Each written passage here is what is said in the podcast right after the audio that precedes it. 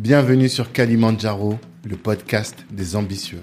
Je suis Tanguy de Bangui, cofondateur de Black Network, le réseau des assoiffés de réussite. Le but de ce podcast est de vous inspirer en vous montrant des personnes ordinaires qui se donnent les moyens de réaliser des choses extraordinaires. Tous les vendredis, on dissèque le parcours d'un ou d'une invitée pour découvrir les stratégies qu'il ou elle utilise pour atteindre ses objectifs. Prenez place, c'est parti. Ce podcast est soutenu par le cabinet de gestion de patrimoine Banou Conseil. Vous êtes salarié et projetez de lancer un business, faites appel à Banou Conseil et ils vous aideront à trouver un bon bien et surtout à sécuriser votre patrimoine avant de vous d'entreprendre, c'est important. Si vous êtes déjà entrepreneur et que vous avez du mal à acquérir un appartement que les banques vous rejettent, faites aussi appel à Banou. Ils vous aideront à constituer un dossier solide. Moi, j'adore cette boîte qui est gérée avec beaucoup de science et beaucoup d'humanité. Je vous invite à écouter les épisodes 12 et 13 du podcast et là, vous comprendrez que je vous laisse entre de très bonnes mains. En plus, si vous venez de la part de Black Network, eh bien, vous aurez une réduction de 300 euros sur les frais d'honoraires. Allez-y, de notre part, vous serez bien reçu. Ciao. Ouais. Monsieur Sidiki Sidibé, bonjour. Bonjour. Ça Bonjour va. Très bien et toi? Toujours très bien. Je suis Yes. très content de te recevoir sur euh, Kalimandjaro, notre podcast des ambitieux. Parce que, euh, bah, pour moi, pour avoir fait le, la trajectoire que tu as jusqu'à aujourd'hui, Ouais. il faut avoir quand même une certaine ambition. Voilà. Ça c'est sûr. Euh, pas plus tard que, je crois, hier ou enfin cette semaine, il y avait une vidéo qui tournait sur euh, les réseaux sociaux où, ils où un mec au state expliquait que euh, voilà, on envoie tous nos jeunes dans le sport alors qu'il y a beaucoup de besoins dans la tech et peut-être que en envoyant les gens dans la dans le sport, on aura plus de riches que de gens dans la tech, que de non, en les envoyant dans la tech plutôt, on aura plus de riches qu'en les envoyant en masse à la NBA. Et toi, voilà, t'as fait euh, beaucoup de sport et t'as réussi à, à un moment à switcher. Donc j'ai bien envie de savoir euh, quel est ton parcours, quel est ton mindset surtout, Yes, parce que c'est vraiment une question souvent d'état d'esprit, de mindset. Ouais. Et donc euh, voilà, te découvrir, d'en savoir un peu plus sur toi. Let's go. Surtout que t'as un talent caché, c'est Ah, ça? J'ai un talent caché? Bah écoute, tu vas me l'apprendre. Non, je dis pas que tu as un talent, mais tu es un talent parce Ah, que je suis un talent caché. on ok. te connaît pas. D'accord. C'est ça qui était surprenant. Donc euh, voilà, je Bah, me dis, il faut que notre communauté te découvre. C'est un plaisir pour moi et merci pour l'invitation et et j'espère que bah, du coup ça ça sera clair et, et limpide pour tout le monde. Il n'y a pas de raison. Il n'y a pas de raison que ça ne soit pas. Donc, première question, tu viens d'où à la base? D'où d'où vient Sidiki Sidibé pour les gens qui ne connaissent pas? D'où vient Sidiki Sidibé? En fait, moi, alors je suis je suis euh, je suis né, j'ai grandi à Agnières dans le 92, Mhm. euh, de parents euh, maliens. Les deux, euh, père et mère. Mhm. Euh, j'ai fait toute mon enfance dans cette ville, euh, très belle, très belle et très bonne ville où on vivait, euh, on vivait tous en communauté à l'époque. Hein, c'était, euh, c'était vraiment bah, la première génération qui arrivait, donc on connaissait Mhm. pas trop et, et c'était, c'était une superbe ambiance. Il n'y avait pas de, de, de problème, euh, on va dire de d'où tu viens et autres. On jouait tous ensemble, mais c'était cool. Mhm. Euh, et euh, la chance ou la malchance que j'ai eue, c'est que Agnières, c'est une ville qui est très très très très connue et forte pour un sport qui Ouais. est pas très connu. Ah, le volet. Le volet, Donc en gros, j'ai pas eu le choix. Et en fait, je suis, euh, j'étais dans cette ville-là, et en fait, c'était une ville qui était dédiée, dédiée au volet. Hmm, Et c'est pour ça que j'ai commencé par le volleyball. D'accord. Yes. Et comment t'as atterri dans le volleyball? C'est-à-dire que à l'école, on t'a dit, euh, tiens, toi, t'es grand, va au volet. Ben, en fait, c'est vraiment ça. C'est qu'en fait, dans cette ville-là, très très très très tôt, je crois que j'étais en CE2, Mhm. on fait euh, déjà dans les programmes scolaires. Déjà, on fait des. euh, Il y a, y a quelqu'un du club qui vient et qui nous fait faire du volet et tout. euh. Vraiment pour déceler un peu les talents et tout. Hmm. Bon après forcément, bon là tu me vois euh, physiquement, je suis très très grand. J'ai toujours été très très grand. Ouais. Euh, et du coup, je pense qu'ils ont dû voir quelque chose. Et, euh, et moi, j'ai accroché. J'ai accroché à ce sport. Avant, je faisais du. euh, j'ai aussi fait un peu de judo, un peu de foot. Mhm. Mais j'ai vraiment accroché au volet. Et puis avec euh, bah, les copains et tout qui euh, qui allaient, et j'ai accroché. Et puis c'est parti. Et puis on était bon, on gagnait. Donc euh, Ouais. donc euh, j'étais bien quoi. Il y a pas de raison de pas Mais continuer. C'est ça, c'est ça. Donc, voilà. D'accord.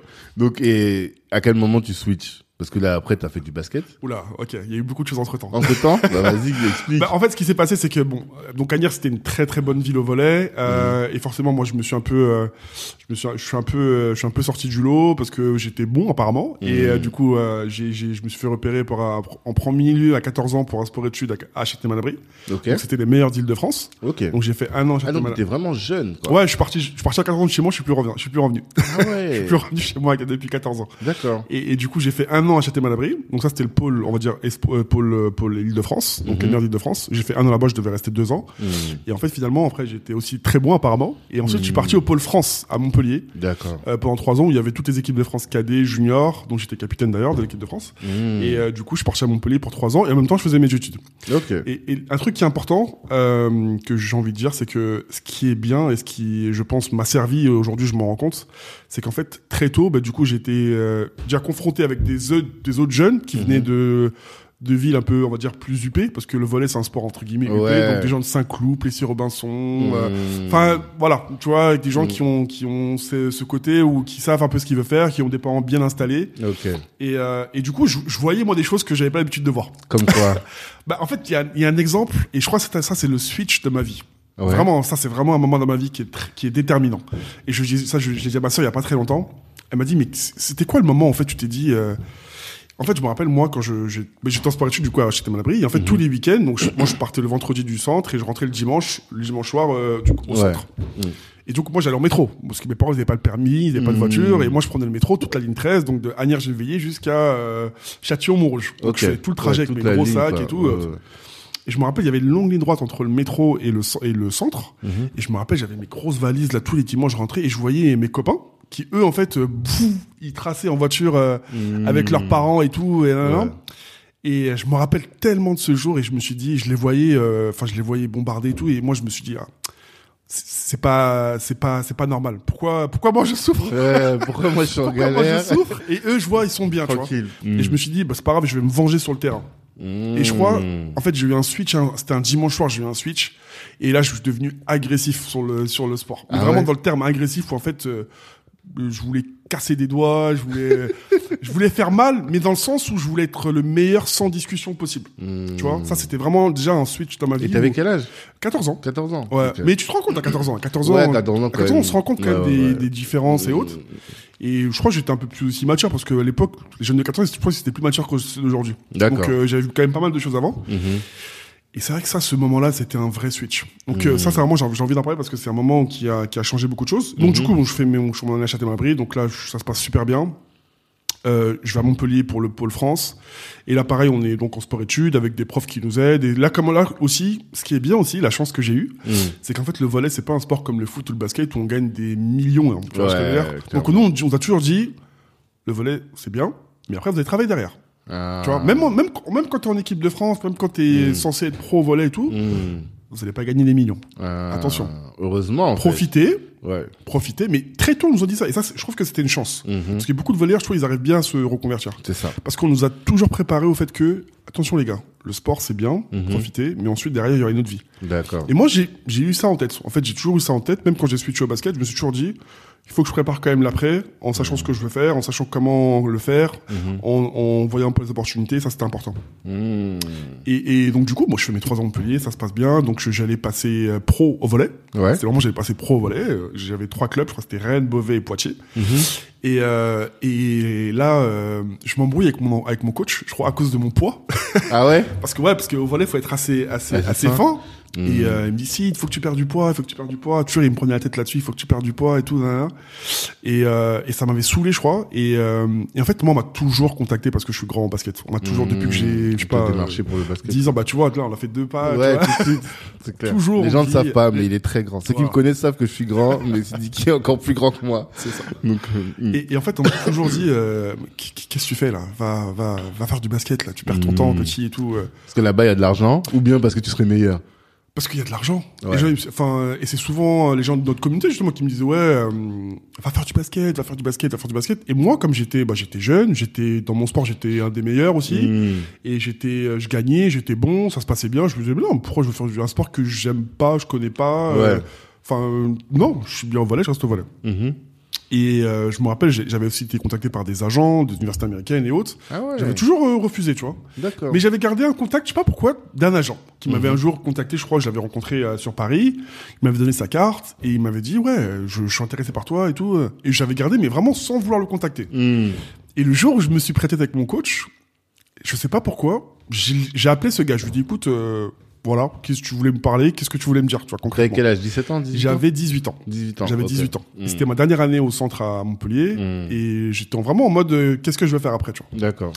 Et, en termes de fac, enfin, parce que là, justement, Ouais. 18 ans après, c'est la fac. Ouais, T'allais ben, faire je- quoi là- Non, je venais juste d'avoir mon bac. En Ouais, fait, je voilà. Je venais juste d'avoir mon bac. Tu savais déjà ce que tu voulais faire après, non, en termes de. Bah, plus enfin, oui et non. Moi, pour moi, c'était à l'époque, c'était un STAPS. Je voulais faire un STAPS. Parce Ok. que là, je- là, j'allais rentrer pro, donc je- c'était pas Ouais. vraiment ma priorité, on va dire. J'allais Hmm. passer pro. Et je me suis dit, bon, je vais faire peut-être un STAPS. Ok. Mais c'était pas encore bien clair et défini. Mais je savais que j'allais Hmm. faire quelque chose après, mais je sais pas quoi encore. Ok. Et, euh, et là, je, j'appelle ce gars, il me dit, écoute, euh, il me dit, t'es où? Je dis, bah, je suis à Montpellier, moi, je suis, je suis à Montpellier. Il me dit, écoute, j'arrive. Ok. Il me dit, j'arrive. Il est sur Paris, il me dit, j'arrive. Hmm. Je dis, bah, écoute, viens. il, il était chaud. Il était chaud, il était très chaud. Pascal d'ailleurs, si Pascal il m'entend. il, il descend de, il descend de Paris, il vient me voir et tout. On va, hum, il me parle, il me dit oh là, euh, tac, il, déjà il, flippe par rapport à mon physique et tout. Et, euh, il, Mm. Il est impressionné. Il me dit écoute, euh, moi, je suis super intéressé. Je pense qu'il y a des choses à faire et tout. Je pense qu'il y a vraiment, en plus t'es un sportif, donc c'est pas comme si t'étais pas mobile Ouais. et tout. Hmm. Je pense qu'il y a des choses à faire. Il me dit écoute, moi, je, je peux te faire faire des essais. Tu vois, je peux te faire faire des essais comme ça. Je dis mais jamais joué au basket. Comment je vais jouer au basket, tu vois, Ouais. dans des clubs pro, toi. Mhm. Ça, c'est pas un problème, on va t'apprendre, t'inquiète. Hmm. Et je me rappelle, je fais trois essais avec des clubs pro. Je vais au Mans, je vais à Nancy et je vais à Lasvel. Ouais. Et une anecdote par rapport au Mans, je me rappelle, je vais au Mans euh, et je, je m'entraîne avec les pros. Enfin, Mhm. des pros qui ont... Alors que toi, t'as jamais J'ai été... jamais joué au basket de Ah, ma vraiment joué, même pas, jamais. Bah, même pas au quartier, quoi. J'ai déjà shooté, mais... Ouais, voilà. Moi, faut, faut savoir que j'étais... Toute ma vie, c'était autour du volet. Les vacances... Ah. Enfin, j'étais en sport études, donc tous les jours, Ouais, je m'entraînais toute ta volet. J'ai pas ça. le temps de faire autre chose. Ok. C'était volet 100%. Hmm. Et du coup, je vais au Mans et en fait, euh, on fait des exos, ce qu'on appelle des scrimages. En fait, on fait des, des choses dans le vent et tout Mhm. euh, euh, avant de prendre la balle. Et en gros, ils avaient un match, je crois, deux jours après. Et donc, du coup, le coach il me fait rentrer. Et dès qu'il y a la balle, tout, il me dit vas-y, bah, écoute, pose juste pose des écrans. Hmm. Enfin, des écrans, c'est-à-dire des blocs. Ouais. Tu poses Mhm. des blocs Mhm. et voilà, tu, tu rolls et tout. Bref. Hmm. Et je me rappelle, il y avait un de leurs meilleurs joueurs qui arrivait. Et moi, en fait, quand tu me dis bloc, moi, je le bloque. T'as Moi, fait quand ton tu- taf, quoi. Moi, quand tu me dis bloc, c'est pour moi, c'est football américain. quoi. Ok, tu vois, je, je le- vois. je le bloque, tu vois. Mhm. Et du coup, je le bloque et je lui mets un, je lui mets un coup de genou dans la cuisse. Ah. Et, euh, et je blesse un de leurs meilleurs joueurs. Aïe, aïe, aïe. Et le, le coach, il devient fou. Il me dit, non, mais sors du terrain. il me dit, sors du terrain et tout. Et, euh, et euh, je dis, bah attends, tu me dis ça, moi je fais ça. Bref. Hmm. Et ça, c'était, c'était marrant. On a rigolé avec l'agent et tout. Et je dis, non, non, faut pas faire un truc comme ça. Faut être plus, plus soft et tout, plus Mm. doux et tout. Bref. Et donc, du coup, je fais ces, je fais ces, je fais ces, ces, essais, ces là. essais-là. Hmm. Et après, je rentre à Montpellier, je dis, mais attends, mais moi, je suis un malade, moi. Je viens de faire euh, 10 ans de volet. Mhm. Je suis, euh, enfin, je suis là, je vais rentrer dans, la, dans, la- dans le monde que j'attends depuis quelques, depuis des années. Mhm. Et moi, je vais changer pour le basket. Je dis, mais je- en fait, c'était un délire, en fait. Euh, Mhm. Calme-toi, reviens dans la vraie vie et tout. En Ouais. plus, je sais comment ça se passe. Je sais que dans, dans le monde pro sportif, bah, du coup, il faut, il faut, voilà, il faut jouer, il faut, il faut, toi, il faut pratiquer et tout pour, euh, pour évoluer. Si pour faire le banc, aussi pour faire jouer avec, euh, avec, euh, pour pas jouer du tout, ça sert à rien, tu vois. Donc, je je au volley, je suis fou, j'arrête le Hmm. basket. Tu continues. Donc j'appelle l'agent, je lui dis écoute en fait non, je crois j'ai déliré en fait, euh, j'ai vu le niveau, euh, enfin je veux dire il y a, une trop- il y a un trop gros gap, c'est pas possible quoi. Mhm. Il me dit non non t'inquiète, je pense que t'as raison, t'as besoin de jouer et tout, écoute je, je réfléchis et je reviens vers toi. Et là euh, il me dit, euh, il me rappelle quelques jours après, il me dit écoute euh, j'ai un coach très formateur qui va prendre euh, une équipe qui était en Pro B à l'époque, Le Valois qui était Sylvain Lotier qui était à Nancy et qui, qui allait à qui allait à, Levallois. Il t'a vu quand t'étais quand t'étais venu à Nancy, il Mhm. veut te revoir tout, tu vois. Hmm. Et je dis ouais ok, mais ça tombait, il a une maison, il a une maison vers Montpellier et tout, allez vous voir et tout, et il va, il va, il va venir te voir et tout. Donc euh, il vient me chercher devant le devant le centre et tout, et euh, il m'appelle, il m'a ramené dans un terrain de basket, il me donne un ballon, il me dit vas-y shoot un peu, vas-y va dunker, tout ça, Mhm. cours et tout, il me regarde et tout. Il me dit écoute je pense à du potentiel, je pense qu'il y a des choses à faire, mais il va falloir travailler beaucoup. Hmm. En fait son discours m'a plu. Il m'a dit ouais écoute nous on va travailler comme des fous. Mhm. Je pense que tu peux aller très très très loin. Parce que des corps comme toi, il n'y en a pas beaucoup en France. Hmm. Et euh, t'es athlétique, t'es, euh, enfin, tu, il y a des choses à faire. Hmm. Mais on va travailler énormément. C'est-à-dire qu'on va travailler le matin, pendant l'entraînement, après l'entraînement. Enfin, limite euh, 3 En mode 4 fois par jour. quoi. En mode euh, Hmm. non-stop. Et c'était vraiment vrai. Ouais. Et, je- et moi, j'ai compris ça. Et ça, ça m'a plu, en fait. Hmm. Je sais pas pourquoi ça m'a plu. Je me suis dit, lui, c'est pas du blabla. Tu vois, je Ouais, veux dire, c'est, tu vois, rêve. et jusqu'aujourd'hui, d'ailleurs, c'est le parrain de mon fils, euh, c'est Sylvain. Ah ouais. Ah non, Sylvain, c'est, pff, il est Ok. très loin, très loin, euh, très très loin. D'accord. C'est quelqu'un que qui m'a fait comprendre vraiment que si on travaillait, on pouvait vraiment faire les choses, tu vois. Il m'a vraiment fait comprendre ça, même si, tu vois, je, j'avais déjà un passif de sportif, mais il m'avait fait, il m'a vraiment fait comprendre qu'il y avait moyen, quoi. Mhm. Donc du coup, euh, on parle, on négocie, enfin tu vois, c'est, j'étais vraiment dans un monde où je savais pas quoi faire. Tu. Ouais, Parce que c'était un vrai switch, c'était un Ouais. Vrai risque. Tu dis bon, t'arrêtes ce que tu fais. Sachant que ce qu'il faut, ce qu'il faut dire aussi, c'est que euh, la Fédé de volley elle va investir sur moi. Parce qu'en fait, toi, ces années-là, c'est payant. et tout, ouais, c'est payant sûr. et Mm. Et euh, il faut, faut payer. C'est c'est trois années au centre au Pôle France, acheter Mm. un abri et tout. Et donc il a appelé mes parents et tout. Il dit ah mais vous allez nous rembourser alors. Il fait partir, vous allez nous rembourser. Oui, parce que depuis l'heure, je me pose la question, que disent les parents? Que dit ta famille? Est-ce qu'ils te laissent? Ils disent non, ben ça va, il a un talent, il va réussir à trouver Ou bien ils te mettent la Mm. pression un peu Parce que bon, comme c'est le volet, Ouais. c'est pas comme les parents de footeux qui Ouais. sont là et qui se disent ah mon fils c'est le prochain Mbappé. Ouais. Là, ça devait être particulier quand même. Ce qui, est- ce qui est fou, moi mes parents, ils ont trop trop bien géré. Ils Ok. m'ont jamais mis la pression. Ok. Je vais te dire aussi un truc de fou, hein, mais Mhm. incroyable. J'ai fait, euh, j'ai commencé le sport, j'avais peut-être 8 ans, en faisant du judo, du foot. D'ailleurs, c'est ma mère qui m'a mis au judo. Elle m'a mis Mhm. judo, elle est voilà. Et pourquoi au judo et pas au foot? Elle Alors au début, elle m'a mis, au début, elle m'a mis au judo parce qu'elle me voyait gros. Enfin, j'étais plutôt quand j'étais Ouais. j'étais plutôt grand et gros. Hmm. Et tu vois, elle voyait David Douillet, elle disait vas-y, va, Ah. va au judo, euh, va. T'as le euh, même physique que voilà, lui, vas-y. voilà, va, va, va fracasser les gens. Et d'ailleurs, anecdote aussi, j'ai arrêté le judo parce qu'il y avait personne dans ma catégorie. Ah. À chaque fois, j'étais toujours, on était toujours un ou deux. Enfin, je faisais un combat et. Ouais, c'était une- voilà. pas- Donc je me suis, je me suis ennuyé, j'ai arrêté. J'aurais dû continuer, j'aurais peut-être eu la carrière de Teddy Riner. T'es dirigeur, bah oui. En tout cas, t'as une appétence pour le sport. Toujours. À chaque fois que tu vas dans un sport, t'es t'es bien, quoi, tu vois. Ouais, ça va. Ça se- à part le foot. Ouais. À part même, le foot. Même gardien. jeune. Ben, j'étais gardien d'ailleurs. J'étais Ouais, gardien. Mais euh, T'es obligé. Les grands, nous, on nous met toujours aux caisses. ah, au goal. Mais euh, le foot, j'ai pas, j'ai pas accroché au foot. Hmm, Et donc, tu vois, j'avais tout ça en- sur la table. Donc, il y avait, ils appelaient mes parents. Mes parents, moi, ils me disaient, qu'est-ce que tu veux faire? Nous, on n'écoute pas les gens, c'est toi qui décides. Ok. Qu'est-ce que tu veux faire? Ah, c'est cool. tu as confiance, t'es sûr que tu peux faire? Hmm. T'es sûr que tu vas y arriver? Vas-y, nous on te confiance. Nous on te suit, quoi qu'il arrive, on te suit. C'est tu lourd, fais ce que tu veux, on te suit, y a pas de problème. Et ils disaient, mes parents, il va rater son bac, parce que c'était aussi la fin de l'année, tu vois.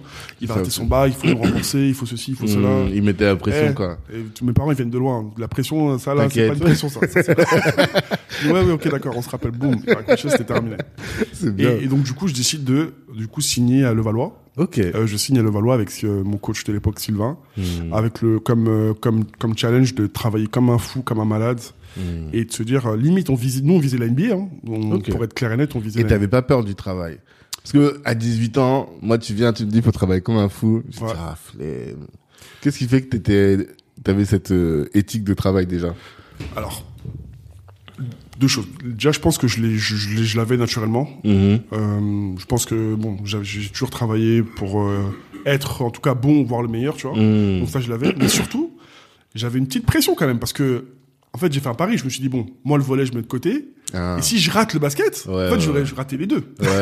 Tu vois ce que je veux dire? Mes potes du volet, ils sont là, ils me disent mais si, qu'est-ce que tu fais? Ouais, T'es fou? Et les basketteurs, ils me voient arriver, ils me disent ouais, mais attends, mais toi, tu crois que Tu vas arriver à 18 ans comme ça Tu vas Mm. nous, on est là depuis 8 ans, tu vois Donc il y avait les deux, et moi, j'étais là en train de me dire, il fallait que je prouve aux deux Ouais, que je m'étais pas trompé au volleyeur et que je me que je pense que je peux avoir place au basketteur. ouais, Tu vois, les deux, ils me regardaient comme ça en attendant euh, quelque chose, tu vois. tout à fait. Donc j'avais cette petite pression-là qui était une bonne pression pour moi, parce que je me suis dit, pas grave, Hmm. je l'ai, je vais bosser pour, et puis on va voir. D'accord. Donc je fais ma première année à Levallois où on travaille comme des fous avec des exercices trop bizarres. Il me fait scier du bois, euh, a- enfin je dors au gymnase. Non mais il me fait des trucs Ah ouais? En incroyables. mode karaté kid, En les mode- de karaté.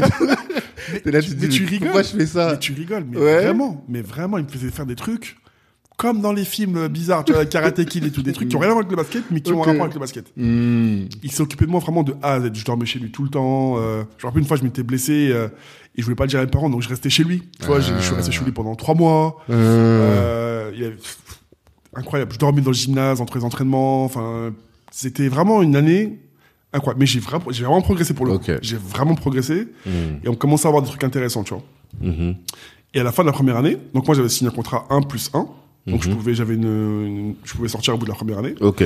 Et là j'ai, bon déjà des, univers- des universités qui, qui commencent à arriver aussi, américaines. J'ai d'autres clubs aussi qui sont intéressés par moi. Ok. Et, euh, et nous, l'objectif, encore une fois, avec mon agent, mon coach et moi-même, c'était la NBA. On s'est dit, ouais, nous, on veut faire un coup. Un coup en mode prospect, en mode, euh, tu vois, euh, potentiel, qui peut, même si je suis pas encore euh, vraiment bon sur le terrain, mais de se dire, on va essayer, on va faire un coup. Tu vois. Il y avait, à ce moment, c'était à la mode aussi, les petits prospects comme ça. D'accord. Et on s'est dit, est-ce qu'on tente cette année ou l'année prochaine? Et, euh, et on s'est dit, écoute, là, cette année, on a une progression incroyable. Imagine, on fait encore la même chose pendant deux ans et on a encore cette fenêtre de tir. Euh, moi, je suis bien ici, je suis à Levallois, je suis proche de chez mes parents. Euh, j'ai un coach qui est à fond dans le projet. Euh, L'environnement, il était parfait pour que je sois, je sois bien. D'accord. Donc, on décide de, je décide de rester à Levallois une deuxième année. Là, ça se passe moins bien. Euh, Parce que, du coup, le, le club gagne moins de matchs. Donc, en fait, il me fait moins jouer. Ah. Euh, moi, euh, bah, je commence aussi à avoir, bah, tu vois, euh, un peu de lumière, tu vois. Mhm. Donc, tu vois, tu commences aussi un peu à te disperser. D'accord. Tu commences, euh, bah, bah, t'es jeune aussi, tu vois. J'ai 19 ans, tu vois. t'entends des trucs sur toi. je- Tu passes dans les médias et tout. C'est que c'est, c'est pas évident cette deuxième année. Mhm. Et euh, je joue moins, je joue beaucoup moins. Mhm. Et là, donc du moins coup- visible, donc moins d'opportunités Exactement. Ouais. Mais je fais quand même, à la fin de l'année, je fais, je suis quand même appelé par les équipes américaines. Donc je vais aux États-Unis pendant, je crois, euh, un mois et demi, je crois, où je fais plein d'équipes, où je fais ce qu'on appelle des workouts. Ouais. En gros, tu vas, tu vas faire des essais pour ces équipes-là, super Mhm. expérience. euh, on va dans plein d'équipes, plein de d'équipes NBA, tu fais des Mhm. essais pour eux et tout, ils te regardent, ils te mesurent tout jusqu'à tes ongles et tout. euh. Ah ouais? Ah, c'est eux les Américains, ils sont très pointus sur le truc. Ils mesurent Mhm. tout, ils mesurent tout, ils veulent tout, tout connaître, tout voir. Ils la Euh, data, quoi. ah ouais, ils sont, Mhm. ils sont hyper pointus là-dessus. Et, euh, et du coup, euh, je fais aussi des camps en Europe Mhm. pour, pour la NBA et tout. Et je me bon après la NBA apparemment ça s'est ça, ça, ça s'est pas fait. Tu vois ça s'est pas fait. Apparemment c'était j'étais pas prêt et tout. Mhm. Euh, après je fais un camp en Italie où en fait euh, pareil il y a tous les meilleurs prospects d'Europe et tout. Mhm. En sans vraiment ce camp-là on voulait même pas le faire à la base. hein. On voulait même pas le faire parce qu'il y avait plusieurs camps comme ça. On voulait même pas le faire. On s'est dit bon on va le faire et puis euh, on va voir tu vois au moins ça va ça va te ça va t'entraîner pendant l'été et tout ça va être cool et tout. Mhm. Et ça, il y a un camp, on est, je crois, on est 60 jeunes qui viennent de partout en Europe, des Finlandais, des Serbes, enfin, partout et Mhm. tout. Et euh, je sais pas pourquoi, euh, ce camp-là, à un moment, on- je sais pas, je j'arrivais pas à me mettre dedans, tu vois, j'arrivais pas à me mettre dedans. Mhm. Et à un moment, je je sais pas pourquoi, j'ai je- je- je- je- j'étais énervé parce que j'arrivais pas à me mettre dedans. Ouais. Et en fait, je, je m'arrachais comme un fou, je plongeais, j'étais truc. Et, et pour moi, j'avais raté mon camp, tu vois. Mais je sais que je m'étais battu comme un chien là-bas, tu vois. D'accord. battu comme un chien. Mais pour moi, le camp, c'était un camp, vas-y, je l'avais, je l'avais foiré, j'étais pas, j'étais pas dedans, élément, ouais, j'étais pas dedans. Et euh, je me rappelle, c'était l'été, euh, donc du coup là, on se demandait qu'est-ce qu'on allait faire et tout. On avait aussi quand même deux clubs qui étaient aussi intéressés, donc un en Allemagne et un en France. Et là, j'ai mon agent qui m'appelle, j'étais à Montpellier encore en, en stage, en train de m'entraîner. Il m'appelle, il me dit, écoute, si de, lors de ton camp, il y a un club qui t'a vu et qui est super intéressé par toi, tu vois. Mhm. Je dis ok, je dis ouais, c'est bah c'est qui? Il me dit bah c'est le Real Madrid. Mhm. Je dis non non mais sérieux, enfin c'est. je dis non non sérieux c'est qui c'est qui? Non non je suis sérieux c'est. Et Vraiment là Real. j'ai j'ai le contrat sous les yeux Mhm. et ils te veulent absolument et tout. Mhm. Je dis quoi? En fait, ils ont vu la combativité. Je dis ils par ont rapport vu- au corps de Trévis là. Ouais, il me dit- ouais. Il me dit ouais ouais ouais ils ont enfin alors que moi je- il y avait des meilleurs il y avait largement meilleurs que moi et tout je pensais Mhm. tu vois.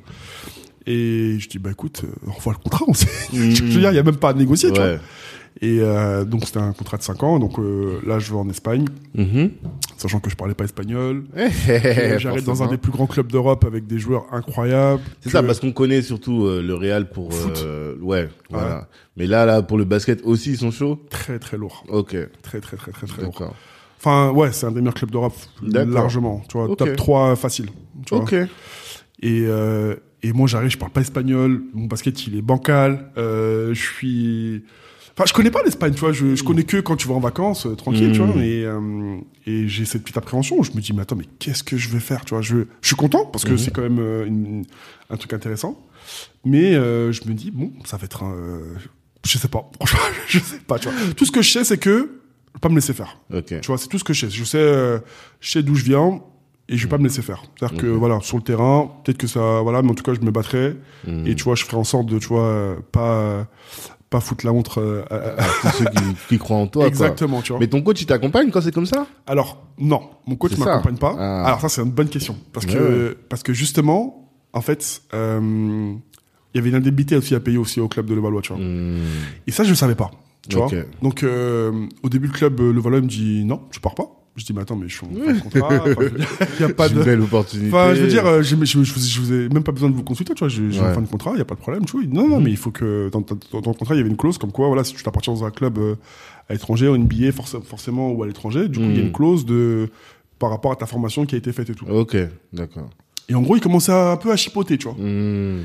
Et, hum, et ça, en fait, c'était un moment où c'était compliqué parce que je comprenais pas. J'ai dit, mais qu'est-ce que vous racontez, les gars. Enfin, je veux dire. euh, Ça faisait partie du truc. Ouais, le que moi, je suis venu pour euh, partir et tout. Et, Mm. donc, et mon coach, il parlait pas, il était en mode silencieux, tu vois. Alors Mhm. que j'étais vraiment, vraiment proche de lui, tu vois. Hmm. Et euh, donc, je sais pas, là, il y avait un moment de flottement, on va dire, Ouais. avec lui, tu vois, c'était bizarre. Et euh, justement, pendant quelques années, on s'est pas parlé, tu vois, à cause de ça, tu vois. Ah, tu vois ce que je veux dire? Pendant quelques années, c'était un peu froid par rapport à ça, tu vois. D'accord. Parce qu'on savait pas ce qui s'était passé. Je me disais, mais attends, mais Sylvain, Hmm. c'est comment C'est bizarre. Ouais.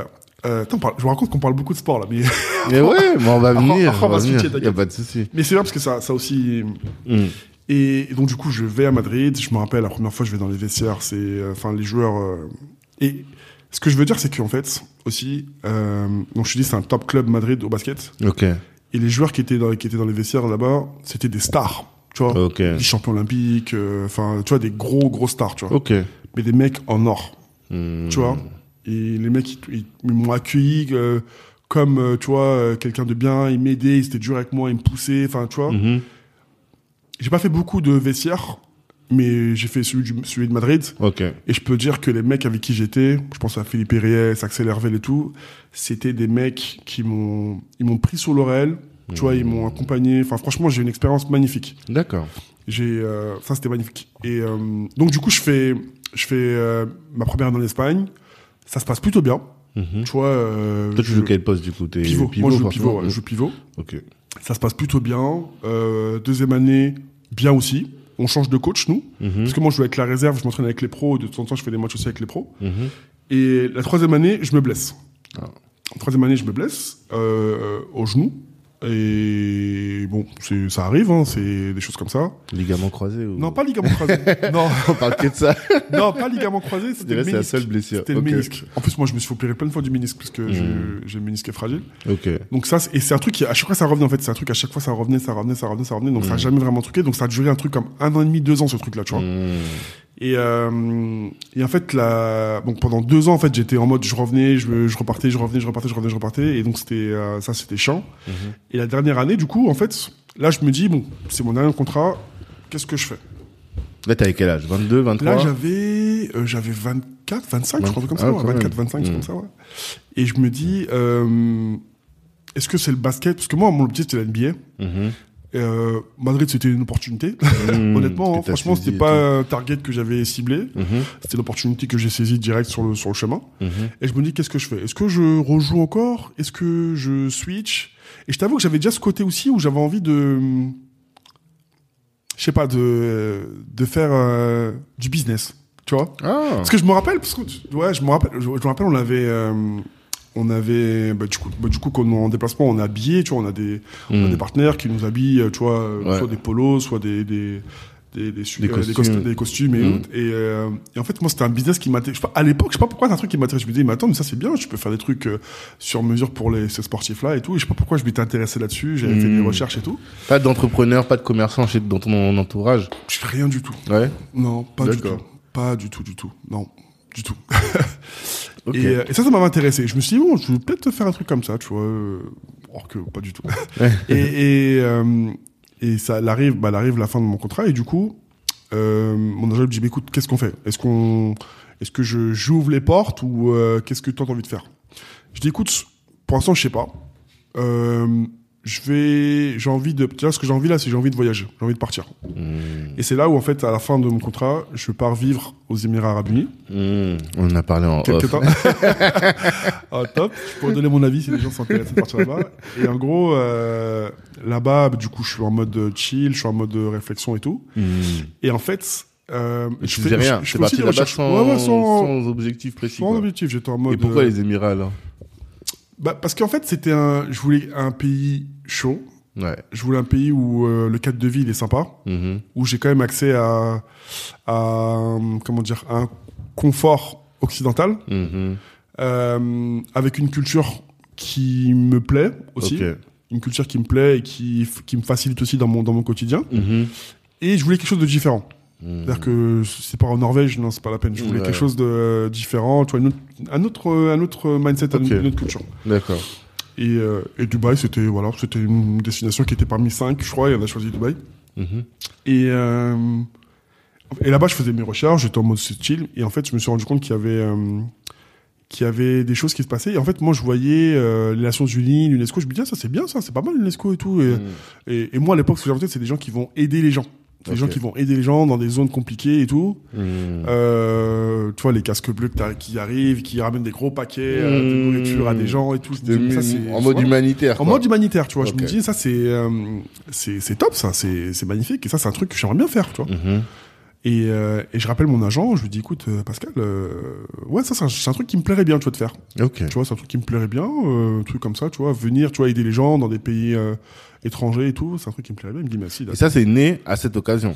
C'est-à-dire qu'avant, quand t'étais, parce que, Ouais. comme tu faisais du volet, Ouais, euh, on t'a bien dit, Ouais. il y a les études à côté. exactement. Et c'est pour ça, comme tu as dit tout à l'heure, Ouais. on n'a pas beaucoup parlé de Ouais. ça. Mais qu'est-ce que toi tu voulais faire? Est-ce que tu avais des grandes ambitions? Est-ce que il y avait déjà des choses qui se construisaient ou pas du tout? Alors, à l'époque, Hmm. comme tu dis, dans mon entourage, j'ai pas beaucoup de commerçants, Mm. ou des gens qui ont fait des longues études. D'ailleurs, dans ma, dans ma famille, personne n'a le bac. Ok. Famille élargie, hein. Ouais. ah ouais? Ah ouais. Moi, je te dis, c'est pas. euh, Non, on est, c'est pas les études, c'était pas. euh, Même si on poussait à faire les jeunes à faire des études, Mhm. mais dans ma famille élargie, personne n'a le bac. Ok. Tu vois? Euh, personne a euh, entre guillemets un métier. Euh, qu'on va, De cadre, appeler, ouais, voilà, de cadre et mhm. autres. Tu vois ce que je veux dire? Ok. C'est c'est pas quelque chose qui était dans ma famille normale, tu vois. Ok. Euh, donc moi, ce que je visais quand j'étais jeune euh, volleyeur, de Mhm. me dire je veux faire prof de sport. Tu vois, je me Pour toi déjà c'était déjà un truc. c'était déjà, tu vois. Oui, t'avais euh, dit Staps tout à l'heure. Ouais, Ouais, oui, Staps, tu vois ce que je veux dire Pour moi, c'était comme et comme tous mes collègues, tous mes tous mes potes aussi, euh, c'était le truc euh, prof de sport, c'est chill et tout, c'est cool. Mais les volleyeurs qui étaient de bonne famille, parce que c'est ça aussi. En fait, on, on critique souvent Ouais, le fait qu'on prenne les jeunes joueurs ouais, et tout petits ils sortent de leur famille et donc ils perdent un peu le bassin familial. Mais tu vois quand t'es un footeux, ouais. Tu te retrouves avec des Kaira comme toi, tu Ouais. vois. Donc forcément euh, Ouais. les objectifs ils vont pas être grands. ouais. Mais là si t'es avec des volleyeurs, Mhm. des gens de bonne famille, eux ils avaient des visions quand même. Est-ce que toi tu t'es imprégné un peu de ça ou pas du tout? Ben, en fait, je me suis pas imprégné de leur vision parce que ils étaient comme moi. En fait, eux aussi, ils étaient un peu, tu vois, euh, ils, ils avaient pas de, même si leurs parents étaient quand même bien installés, eux, ils avaient pas. euh, En tout cas, il y a personne qui m'a, qui m'a, Inspiré, ouais, quoi. qui m'a inspiré en se disant, ouais, Mhm. moi, j'ai envie d'être, euh, je sais pas. euh, médecin, euh, médecin, ça, truc quoi, comme ça, tu vois. On était tous dans le sport, on était à fond dedans, donc on n'était pas. euh, on pensait, on savait qu'il y avait un truc à, à voir après. Ouais. Eux, ils étaient pas, eux, ils avaient pas l'air inquiets. tu vois, ils avaient pas pas l'air inquiets. problèmes. Bah, ils avaient pas l'air inquiets, tu vois. Bon, déjà, je pense que, tu vois, euh, au niveau du patrimoine immobilier, c'était déjà Ouais. bien installé et tout, Ouais, donc, ouais, ils avaient pas l'air inquiets plus que ça, tu vois ce que je veux dire? Et, et, et moi, je me posais pas la question, mais je me disais quand même, et quand même ce truc en tête, tu vois, de ce que tu veux Hmm. faire. Et pour être honnête avec toi, moi, c'était ouais, c'était prof de sport quand j'étais dans ces dans ces stages-là. C'était prof Hmm. de sport en me disant ouais, je vais faire un STAPS et du coup prof de sport si c'est si c'est si ça arrive, euh, tant mieux, tu vois. Je reste, Mhm. je reste dans le sport et puis c'est un c'est un métier cool avec des autres gens, donc c'est ça. D'accord. Après j'ai après quand je suis passé au, au basket. Euh, bah, j'étais à fond dans le truc, donc je pensais vraiment à rien d'autre que ça. Ouais. Mais vraiment, c'était, je mangeais, je dormais, je buvais, respirais, basket, je faisais que ça. Mhm. Euh, quand j'étais à Madrid, là, je commençais un peu à regarder. Je Mhm. commençais un peu à regarder les choses, opportunités, euh, voir un peu comment ça fonctionnait. Même avec mon agent avec qui je parlais beaucoup, même lui, il comprenait pas. Mais toi, mais t'es, athlète ou t'es, athlète. Il de comprendre le business, Ouais, parce que déjà, déjà, moi, j'étais aussi, je trouve que j'étais, et ce, ce que me disait aussi euh, mon coach et mon agent, c'est que je pensais différemment des autres, j'ai Mhm. l'impression. Parce que moi, le basket, je l'ai connu très tard, et je suis- Mhm. j'ai toujours pensé à l'après, je pense. Et ils m'ont toujours euh, vu d'une manière un peu bizarre, tu vois. D'accord. Et, euh, et donc, du coup, j'arrive à Dubaï, et là, en fait, je, me, je, je, je, je target ce, ce truc des Nations Unies, euh, de l'UNESCO et tout. Je me dis, ça serait hyper cool et tout. Donc, j'appelle mon agent, je lui dis ça, il me dit, écoute, mais ça, c'est, il me semble que, ouais, il faut quand même avoir quelqu'un. J'ai- Il me semble que j'ai quelqu'un, je vais te la présenter, tu parleras avec elle si c'est possible ou pas, tu vois. Mhm. Donc, il connaissait quelqu'un qui bossait donc à l'UNESCO à l'époque. Ok. Et euh, j'ai un rendez-vous avec elle et tout. Et euh, elle me dit bonjour. Je dis bonjour. Et alors, qu'est-ce que tu veux faire? Ben moi, je veux travailler pour les Nations Unies Mhm. ou l'UNESCO. Oui, mais c'est-à-dire quoi. Ah, c'est pas un métier. Bah oui, c'est Il pas un qu'il y métier. ait un métier Bah là-dedans. oui, c'est- Ouais, je c'est- vois. c'est-à-dire, c'est-à-dire, qu'est-ce que tu veux Hmm. faire? Je dis bah je sais pas, moi je je j'ai envie d'aider les gens. Mhm. Comme je vois à la télé des gens qui viennent, comme je t'ai dit, ramener des paquets, des cartons et tout. Mhm. Elle me dit mais ça c'est c'est l'armée ça, c'est l'armée. Ah. Je veux dire? C'est c'est des soldats ça, c'est des trucs. Dis ah ok. Elle me dit par contre il y a des gens qui sont en backup et qui font le travail de la logistique, il y a des Mhm. projets, qui tu vois qui organisent un peu les choses et autres. Mhm. Ça par contre ouais pourquoi pas tu vois. D'accord. bah voilà bah c'est ça que je veux faire. Comme si c'était comme si ça m'était dû en fait. Je pouvais. voilà, je, choisis, je suis à- demande et j'y voilà, je suis à Auchan, j'ai choisi. Elle me dit ok. Elle me dit par contre, euh, t'as quoi comme euh, comme diplôme. Je dis, bah, moi, j'ai un bac ES. Elle me dit, ah, ok, bah, ça sera pas suffisant, mon petit. enfin, mon grand. Ouais. ça sera pas suffisant, tu vois. Elle me dit, par contre, va falloir, euh, tu vois, avoir un peu plus de, de qualifications, parce que Mm. voilà, pour entrer dans ces structures-là, faut quand même, il faut être un peu, euh, il y a, c'est du réseau, beaucoup de réseau, mais c'est aussi quand même aussi un peu d'institutionnel, donc il faut quand même euh, des diplômes et autres, quoi. Hmm. Je dis, ok, je dis, c'est quoi le parcours? Elle me dit, écoute, faut faire une école à, à- en tout cas, orientation, euh, avec euh, voilà des choses internationaux et tout. Mm. C'est, un truc en France, tu peux trouver ça à Sciences Po, tu peux trouver ça dans, dans des écoles à l'étranger aussi. Euh, Mhm. Je dis ok. Donc euh, je ressors de ce rendez-vous-là en me disant ok, elle m'a parlé de Sciences Po, je vais regarder Sciences Po. Mhm. Et en fait, je me rends compte que Sciences Po, ils ont un, enfin en faisant mes recherches, voilà, euh, c'est quoi Sciences Po, pourquoi, quel quel quel parcours ils font et tout. Et en, en faisant mes recherches, je me rends compte qu'ils ont un programme pour les sportifs de haut niveau. Hmm. En fait, il faut être, euh, faut être dans les listes de sportifs de haut niveau. En fait, quand Ok. tu es en équipe de France et autres, tu es automatiquement affilié à ces listes. Ok, d'accord. Je me dis, ben, parfait, C'est parfait. Tac, j'envoie un petit email, euh, tac. D'ailleurs, ouais, tu jouais pas avec l'équipe de France De basket? Quand. Ouais. Non? Non, Comment ça se fait? Bah, j'avais, je suis arrivé au basket, j'avais 18 ans, je t'ai dit. Ouais. Sans avoir jamais joué au basket. Ouais.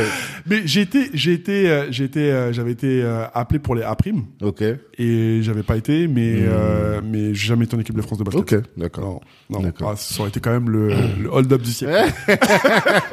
Un mec qui Bah, débarque bah, de nulle t'imagines part, ouais, Ah, c'est là, vrai. Franchement, ça aurait été Mais j'aurais, moi, j'étais ouvert, hein, si, Hmm, moi, je serais parti. Ok, d'accord, je comprends. Et euh, Je t'ai interrompu. non, et du coup, du coup, je fais le programme, du coup, J'appelle pour le, le, le programme. Il me dit, écoute, Mm. parfait. Il y a un entretien. Il y a Mhm. aussi un, un, un écrit à, à, à- à faire pour voir à peu près où est-ce que tu en es. Hmm. Et ensuite, si c'est bon, bah, du coup, tu peux intégrer le, le, le programme. Qui commence, euh, je crois, moi, j'avais postulé, en novembre, mais ça, ça commençait en mars, un truc comme ça. Hmm. Donc, euh, je me prépare et tout. euh, L'entretien, moi, j'adore, j'adore les entretiens. Ouais. J'adore ça. Moi, je, je, je suis T'es à l'aise, quoi. Ouais, ça va. Hmm. Et, et donc je fais l'entretien oral, euh, j'explique la motivation, pourquoi, qu'est-ce que je veux faire, d'où je viens, mon. mon Mais entre-temps, t'avais construit un projet, alors Quand même. Entre temps, j'avais peaufiné mon idée, c'est-à-dire que moi j'ai envie de travailler justement en tant que euh, en tant que responsable de programme sur des, des, des missions euh, à but en tout cas social ou humanitaire, c'était un- Mhm. un, truc, notamment particulièrement en Afrique. Ok. D'où je suis originaire, je me suis dit voilà j'ai envie de faire des choses, j'ai envie de faire des choses, je connais entre guillemets, je connais le terrain, je Mhm. je, je, je pense qu'il y a des besoins et toi c'était en tout cas c'était ça que j'avais dans la tête. Ok. Sachant que je savais pas trop encore ce que je voulais faire exactement, mais Mhm. j'étais un peu dans la- dans dans l'idée. Et euh, je vais à l'entretien, donc ça, j'explique un peu mon, ambition, ce que je veux faire, pourquoi et autres. Il y a, des, il y a des- des- aussi des questions de culture générale, Mhm. où euh, ça va, ça passe. Parce Ouais. qu'après, moi, je suis aussi très, très curieux, donc euh, tu vois, je m'intéresse à beaucoup de choses. ouais. Alors, je lis pas beaucoup, Mhm. mais euh, j'adore échanger, j'adore euh, aller rechercher aussi les infos. Quand je D'accord. comprends pas, j'adore ça. Hmm. Et, et ça, c'est un truc qui m'a servi euh, toute ma vie. D'accord. Et après, il y a aussi, un, il y a aussi un- une épreuve écrite. Il y a une épreuve écrite pour, je sais pas, l'orthographe aussi, pour aussi savoir aussi ce que tu, ce que as dans la tête aussi. Et donc, Mhm. euh, c'est passé. Ok. Et j'ai intégré, du coup, le, le programme. C'est un programme qui s'appelle, donc, euh, sur le donc, un, un master dédié, dédié pour les sportifs de haut niveau. Et ce programme-là, il était sur les affaires internationales. Ok. Donc, euh, parfait pour moi. Mhm. Et euh, donc, du coup, je rentre dedans. Et en fait, j'ai adoré mon expérience à Sciences Po. Et je vais dire pourquoi. Et ce que j'ai à tout le monde. En fait, mis à part le prestige de l'école et tout. on vous dit vous êtes l'élite de la nation. Voilà, là. voilà, c'est ce qu'on m'a enfin. toujours dit. Après, je sais pas l'élite et tout, parce que nous, on était quand même aussi euh, privilégiés. Parce que moi, j'étais avec d'autres sportifs et tout Ouais. aussi. euh. Ils faisaient quoi les autres? C'était quel type de Ah, il y avait, il y avait plein. de- Alors, c'est une bonne question, tu vois. Merci. Parce qu'il y avait. Non mais, non mais c'est vrai parce que tu vois ça, on m'a jamais posé cette question et c'est Mm. vrai que tu vois, par exemple, il y avait pas, de- y avait pas de footeux. Ah. Il y c'est avait pas de footeux, il y avait pas de basketteurs. Ah ouais. Tu vois, il y avait que des sports un peu atypiques, des des conducteurs de moto, des des motos, des ceux qui font de la moto, ceux Ouais. qui font. Il y, a des- il y avait des, il y avait des judokas, il y avait des gymnastes, il y avait des joueuses de tennis, Hmm. il y avait. euh, Des milieux quand même un peu. tu, tu vois ce que je veux dire? Bah oui. C'est c'est parce que quand on parle quand on, quand on parle sport, on pense souvent à des sports populaires comme le basket, le Ouais, foot, ouais, euh, le hand et autres. Mhm. Et, là, il y, a un pro- il y a un programme à Sciences Po pour les sportifs de haut niveau, Ouais. et t'en vois aucun de ces, ces sports-là. Tu vois. C'est que des sports, on va dire, euh, Un très- peu élitiste quand même. un peu, Ouais. tu vois. Ouais, ouais. Les gens qui font du pentathlon, euh, Je sais pas ce que c'est. pentathlon, c'est plusieurs sports, ceux qui font de l'équitation, tir à l'arc. Ah ok. il. Ouais, il y a triathlon et après pentathlon. Ok, Ouais, il y a triathlon, pentathlon et décathlon. Ok, d'accord. Euh, il y avait euh, des gens qui faisaient de la voile, Hmm. des gens qui faisaient pas de la Formule 1, mais juste avant la Formule 1, tu vois. Ouais. D'ailleurs, j'ai des, bons amis qui, qui sont encore là. Mais tu vois, c'est ce type de sport-là, tu vois. Hmm. Et moi, j'étais basketteur, on me disait là. Ah, basketteur, Ouais, ok. t'es le seul. c'est- tu vois, et j'étais le seul basketteur, tu vois. J'espère qu'il y a d'autres qui ont, qui ont rejoint, mais, mais à Hmm. l'époque, il n'y avait pas beaucoup, tu vois. Et, euh, et Alors qu'au ouais, State, il y en a, tu vois. énormément. Au State, ils vont à Harvard, ils vont à- dans les grands trucs. Mais en France, je sais pas qui. Je sais que, hum, comment il s'appelle, Teddy Riner, Ouais. il a fait une, c'est quel, Teddy Riner, il était à Sciences Po. C'est Sciences Po qu'il a Ouais, fait après fait Sciences Po. Ah voilà, Ouais, je sais qu'il avait fait une école après. Ouais. Mais il y en a pas beaucoup. Effectivement, t'as raison. Alors que on est nombreux, nous, des gens de, la, diaspora, les Africains et tout, dans ces sports-là. Incroyable. Tu vois. Et après, il n'y a pas que Sciences Po, parce que Sciences Po, c'est, on va dire, c'est très sur un modèle. Mmh. Après, il y a les écoles de commerce. Je sais qu'il y a l'UM Lyon qui font aussi un sportif, qui font aussi un programme pour sportif de haut niveau. Ok. L'UM Lyon. Je sais qu'il y a aussi HEC qui font aussi un programme pour sportif de haut niveau. Ouais, tu Il vois. y a l'ESCP aussi. Tu vois. Mais tu vois, il faut se renseigner, en fait. Ouais, en Tu fait, vois c'est ça. Mais toutes les grandes écoles, elles ont des, en plus, elles adorent les sportifs. Mmh. C'est-à-dire qu'en plus, c'est gratuit. Expérience En plus, c'est gratuit. Ben oui. Mais parce qu'en fait, ça donne de la renommée. Mais c'est ça. T'imagines un Mbappé, demain, il va à l'ESSEC? Ça y est, l'école, euh, elle va prendre du vois galon, tu vois. Tu vois ben oui. C'est, c'est gratuit. T'as un diplôme à la fin d'une, Mm. d'une bonne école. Ouais. Et après, tu, tu continues ton chemin. Après, tu vois. peut-être les gens, ils font tellement d'argent qu'ils en ont pas besoin. Ils ont l'impression de pas en avoir besoin, en fait. Pour euh, assurer leur, euh, Alors, ouais. La mentalité, tu penses? Parce que et du coup on dit que comme c'est des sports populaires, euh, vous- parce qu'en soi les sportifs sont mal vus en France, ouais. Mmh. donc euh, les sports populaires, vous n'avez pas forcément notre place ici, et nous même on s'est incorporé le Ouais, nous-mêmes, on a intégré le fait, peut-être. Mais je pense que c'est pas une histoire que d'argent parce que tu vois, il y a plein aussi de d'athlètes Mhm. en reconversion qui vont faire l'INSEAD, qui vont faire HEC Mhm. pour préparer leur business derrière. Mhm. Et ça, je parle de pareil de pas de footeux encore une fois. Ouais. C'est des gens, des anciens tennisman, des anciens rugbyman, des, Mhm. des gars qui ont un projet toujours entrepreneurial, C'est ça. qui vont se former, même s'ils ont de l'argent, hein. Ils vont quand même se former. Ouais. Et après, ils font leur, ils font leur business. Vraiment, mais, euh, mais ouais, je trouve que c'est, c'est pas assez, euh. Démocratisé, pas assez démocratisé. Ouais. Hmm. Ça, faut que ça se sache. D'accord. c'est noté, on en parle. Ben, c'est le but aussi de parler de ce genre Mais de choses, mais tu vois. Et donc, du coup, moi, ce que, ce que j'ai adoré à Sciences Po, c'est qu'on m'a, on m'a appris. Alors, s'il y a une chose que je peux retenir de ce que j'ai appris à Sciences Po, Mhm. c'est que on nous apprend à pouvoir euh, débattre sur tous les sujets. Mmh. Tu vois? Déjà, je me rappelle, il y avait un cours le matin. Il y avait un cours euh, où en fait, on prenait le journal et on et on refaisait l'actualité. Ok. Et on essayait de, tu vois, en tu vois, de vraiment essayer de vraiment comprendre l'actualité de ce qui se passait Mmh. et de la mémoriser et puis de faire des connexions avec d'autres avec d'autres choses Mmh. pour que demain si t'arrives et c'est ça que j'ai appris et ça ça m'a ça m'a servi aujourd'hui c'est que quand t'arrives dans une discussion avec des gens que tu connais pas et tu vois on parle d'un sujet tu sauras toujours tu vois placer euh, Ouais. un truc ou un truc Ouais, T'as la culture G, quoi. voilà exactement ça. te ouvre le truc et ça c'est tu peux ça ça s'apprend au quotidien parce que tu vois tu regardes un peu les journaux les, les journaux télévisés tu lis un article Mmh. t'entends une t'entends quelque chose à pas et en fait Mmh. tu essaies de retirer des petits points à droite à gauche Mhm. et ça t'aide à justement avoir une conversation Mmh. avec quelqu'un sur n'importe quel sujet. C'est-à-dire qu'aujourd'hui, tu peux me lancer sur n'importe quel sujet. Je vais pas être deep sur le sujet, Mhm. mais je vais pouvoir en surface, Mhm. quand même, tu vois. euh, Surfer. On va croire que tu connais. exactement, comprends. tu Ouais, vois. ouais. Sortir, euh, tu vois. euh, hop. Et en termes, ensuite pour s'insé- s'intégrer, faire du réseautage, c'est pertinent en fait d'avoir ça, parce que après on te pose n'importe où, tu vas pouvoir discuter avec les gens, tu vas pouvoir créer du lien, c'est ça. Exactement, Mm. exactement. Et ce qui est bien aussi dans les grandes écoles, que pour que les gens comprennent aussi pourquoi c'est cher. Mhm. On paye pas pour un diplôme, même si encore une fois c'est le diplôme, mais tu payes pour le réseau. C'est ça.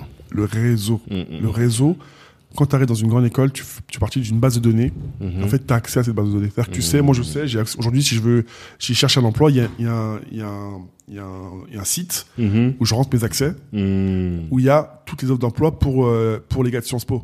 Mais non, Les offres d'emploi, mais bien sûr. vous avez une banque de, y a, de il y a taf il y a pour un, les il y a un site où en fait des entreprises rendent des, des, des offres d'emploi Ah. pour les gars de Sciences Po. Et ça, je pense que ça existe dans toutes les écoles. C'est une dinguerie ça. Et plus que ça même, tu as accès aussi en fait aux anciens de Sciences Po. Ouais, ça je savais, le réseau d'alumni, ils appellent Voilà, ça comme ça. ça, tu l'as, Ouais, t'as- ouais. accès aussi à ça. C'est-à-dire Ouais, que tu sais, et ça pour un, pour du cooptage, c'est magnifique. Il y a une sœur qui m'a dit que quand elle veut envoyer un mail à quelqu'un, elle utilise son adresse mail Sciences Po. Ouais. tu vois. Mais moi, j'ai toujours, toujours mon adresse, mon adresse mail sur tu vois. J'ai toujours. Tu sais J'ai pourquoi. toujours mon adresse, tu vois. Tu sais très bien pourquoi. Alors, mais je, je la garde, moi, moi, moi, je la, je la garde jusqu'aujourd'hui. Et ça fait combien de temps je suis sorti de Sciences Po, tu vois. Hmm, Mais, euh, mais oui. ok. Comme ça, au moins, ça met le débat sur la table. C'est ça. Ça, c'est sait ça. qui tu es. Tu vois. Et lui, il sait que lui aussi, c'est un Sciences Po. Boum, boum, boum. Parce qu'on critique beaucoup ce truc-là. J'entends beaucoup de podcasts où on dit, ouais, euh, attends, j'étais à un dîner une fois, le mec, il disait, il, a- il devait avoir 50, 60 ans. Ouais. Oui, je suis euh, ESSEC euh, promotion euh, 70, tu vois. Ouais. Qu'est-ce qu'on s'en fout? Les mecs, ils disaient ça. Mais en réalité, si t'es concret, tu sais que ça sert à quelque Ça, chose. Et puis surtout, Ça il dire pose le chose. truc. Il dit, voilà, Hmm. j'ai payé, j'ai fait. Ouais, on est du même, Je euh, fais de la partie, même je fais partie, je fais partie de ça, tu vois ce que je veux dire. Hmm, hmm, hmm. Tu payes pour ça. Mm. Après, euh, est-ce que c'est quelque chose qui est primordial pour réussir ou pas? Ça, Mm. je pense pas. D'accord. Je pense que les grandes écoles, faut avoir un plan. euh, ça peut servir forcément, ça va servir, Mhm. mais c'est pas primordial. Je pense que tu peux Mm. bien faire ta vie. Il y en a plein qui ont réussi sans faire de grandes écoles. Ouais. Tu vois, c'est pas c'est pas le, le truc. Mhm. Mais en tout cas, on y a accès. Mhm. On y a accès, que ce soit d'une manière classique où on- tu peux payer ou tu peux faire euh, en tout cas les accès, on va dire euh, traditionnels pour rentrer dedans, Mhm. ou sinon avoir des accès par rapport aux, aux minorités. Je sais qu'il y a plein de Ouais, aujourd'hui il y a plein de quotas et tout, Mhm. auxquels je suis pas très fan, mais bon, ça existe, faut en profiter. Exactement. Ou sportifs de haut niveau, ou peu importe euh, les, les, les entrées, faut en Mhm. profiter. C'est qu'il y a un truc, on en profite. Mhm, mhm. Ça c'est clair. Donc ça, ça j'ai adoré. Et en fait, durant mon stage, à- durant mon parcours à Sciences Po, à la fin, on a un stage à faire. Mhm. Et en fait, euh, moi j'avais un ami qui m'a qui m'a parlé à l'époque de Deloitte. Ok. Il me disait ouais Deloitte ils ont un, ils ont un programme qui l'a lui l'a aidé parce que Mhm. c'est un jeune qui vient de Sarcelles. Il me dit ouais j'ai la fondation Deloitte ils font des trucs super et tout pour les jeunes et tout. euh, et je pense que tu t'entendrais bien avec la la directrice de la fondation. Mhm. Euh, et c'est un stage à faire. Franchement je te conseille là-bas. Tu vois. On parlait comme ça et ça arrivait comme ça la discussion tu vois. Mhm. Je dis ok bah vas-y bah, fais l'introduction et tout euh, cool. Il me fait l'introduction avec elle. Euh, encore une fois le réseau tu vois c'est toujours la même chose. C'est ça. Mais là, c'était pas ton réseau Sciences Po. Non, c'est pas mon réseau plus large. C'était mon réseau plus large, ouais, réseau plus large. Et euh, en gros, je, je la rencontre. Mhm. Et là, euh, coup de foot professionnel, euh, on- en cinq minutes, c'était réglé. euh, Ah ouais? On commençait par un stage. C'était mon stage de, de fin d'études. Et, euh, et là, Ça a duré combien de temps? L'entretien? Non, le, la formation à Sciences Po? Deux ans. Deux ans, quand Ouais, même. Deux Ouais. ans. C'est pas rien, hein. Ouais, c'est pas rien. C'est pas rien. Mm. Et du coup, je fais, je fais six mois à Deloitte en tant que ça. Et en fait, mon rôle à Deloitte, c'était simple. Moi, quand je suis arrivé en entretien, elle m'a dit, je vais raconter pareil mon parcours comme je viens de te raconter, Mhm. ce que j'ai fait et tout. Elle me dit, mais c'est magnifique. Elle me dit, mais tu sais, nous, on voit des jeunes tous les jours. Ils, ils y croient pas, tu vois. Ils y croient pas, tu vois, à la réussite et tout. Mhm. Ils n'arrivent pas à se projeter et tout. Mhm. Et, et Guylaine, je l'adore. Si elle m'écoute là aujourd'hui, je l'adore. C'est quelqu'un que j'adore profondément parce qu'elle m'a c'est elle qui m'a mis dans ce monde-là, dans le, dans le métier que je suis aujourd'hui. Ok. Et euh, c'est ma mentor et tout, je l'adore. Mais quand tu vois Guylaine, c'est une femme, euh, femme qui vient de beaux quartiers, qui, Mhm. qui a son, son petit châle et tout, Ouais, qui ouais, toujours, toujours carré, toujours propre et tout. Mhm. Et tu, et tu as du mal à te projeter quand truc. Même si encore une fois, elle, Mhm. mais elle m'a, moi, m'a impressionné. Mhm. Je la voyais euh, euh, le midi, je me rappelle, on a la sarcelle. On a la sarcelle à manger son sandwich au thon. À chaque fois, je lui rappelle ça. J'ai dit, mais Guillaume, moi, ce jour où tu m'as enroulé dans, la, dans sa voiture, elle mangeait un sandwich au thon dans, la- dans sa voiture, dans sa voiture et on a la sarcelle. Mais elle m'a choqué. Je dis, mais pourquoi te T'es pas obligé. T'es pas obligé, pourquoi? Mais tu vois, c'est une, c'est une femme passionnée. C'est une Ouais. femme. euh, Et même, pourtant, elle est chez Deloitte. Parce qu'en est fait, si elle, si depuis elle longtemps. chez la France Insoumise, ça nous aurait pas surpris. Oui, Enfin, tu non. vois ce que je veux dire? Mais Deloitte, c'est les grosses institutions, ouais. c'est, tu vois. Elle était chez Deloitte et c'était la directrice RH France de, de, de Deloitte. C'était pas n'importe qui à Deloitte. hein. Ok. Ok. Tu vois? En plus. Et elle, elle- elle avait, à côté de ça, elle avait aussi la direction de la fondation. Mhm. Donc, euh, non, non, très, très, très, très lourde. Et du coup, elle, elle me disait, ouais, mais, tu vois, toi, quand, quand les gens te voient, ils arrivent à se projeter. Tu vois, ils arrivent à se dire, ah ouais. ils- Et puis même moi, la fa- ma façon dont je, dont je parle, tu vois ce que je veux dire? J'ai pas envie de changer ma façon de parler. on- on- tu vois, je sais pas. Je parle d'une façon, euh, tu me comprends, c'est clair. Je parle pas comme on dit, je parle Ouais. pas chinois, je, je vais, je vais direct. Ouais. J'essaie d'être direct. Mais t'es pas Kaira non plus. Ah non, mais je suis Tu pas, je suis pas C'est KRA. ça. Non, mais ta manière de parler, t'as une manière qui est fluide. euh, Ouais. Bon, en tout cas, aujourd'hui. Mais je pense que ça a toujours été le cas. Ouais, je pense. En plus, finalement, Ouais. l'avantage que t'as eu, c'est que t'as pas été euh, happé dans les trucs de quartier. Au final.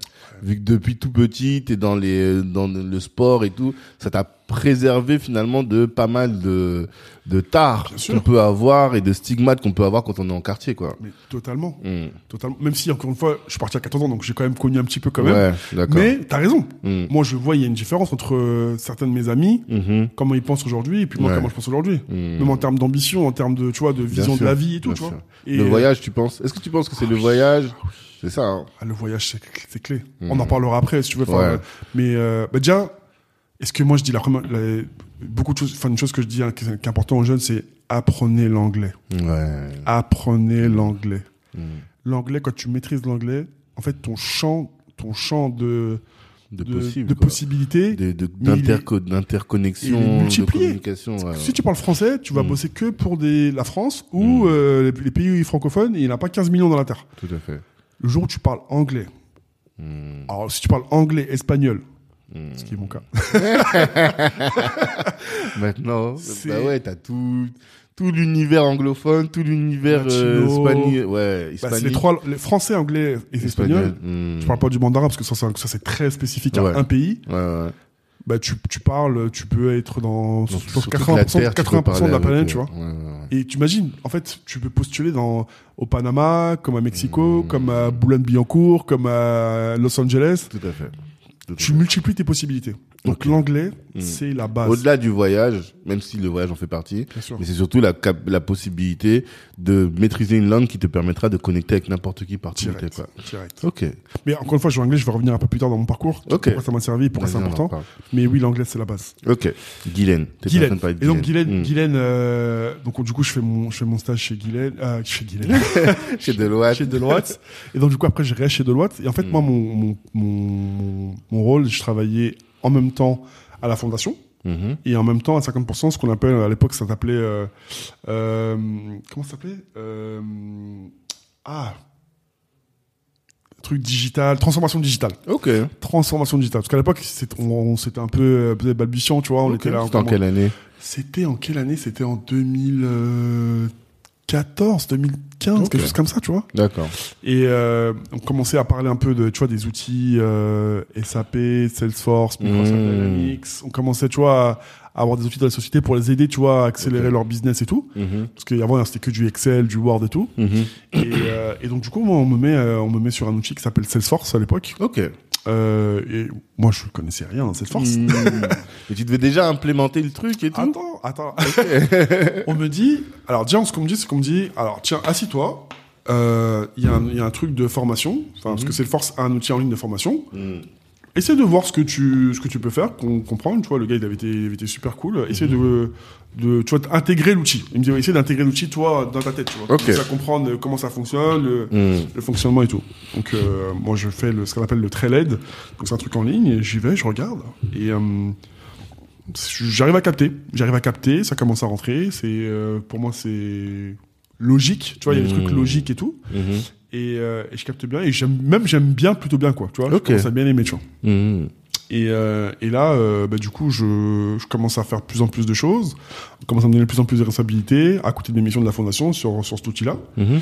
Et je me dis, euh, ouais, c'est bien. Et puis, c'est un outil qui, c'est un outil qui commence à être très, très demandé, tu vois. Mhm. Donc, euh, en fait, je prenais aussi de la valeur en même temps aussi, tu vois. Ok. Parce que que, rappelle-moi, Deloitte, c'est, Deloitte, partie- c'est, c'est un, c'est un grand C'est un cabinet d'avocats, non en fait, de, qui fait, Mhm. qui a une partie audit et une Mhm. partie conseil. Ok. Mais c'est plus 80% de- d'audit et Ok. 20% de conseil. D'accord. Et juste pour être pour être plus précis là-dessus, donc l'audit c'est quoi? C'est tout ce qui est euh, bah en fait les boîtes chaque année elles doivent justement faire des faire leurs comptes et Mhm. le faire valider par un par un tierce. Hmm. Et le tierce c'est un cabinet d'audit qui justement dit Ok. vos comptes sont soit réglo soit pas réglo Hmm. et vous pouvez après bon les déposer euh, les déposer. Ok. Au- Deloitte c'est des spécialistes là-dessus. D'accord. Et après ils ont du conseil. Le conseil c'est quoi? C'est en gros tu, tu donnes euh, une vision à une à une, une compagnie ou une société. Dis, voilà écoutez vous pouvez utiliser cet outil ça va vous ça va vous aider à déployer accélérer scaler votre business.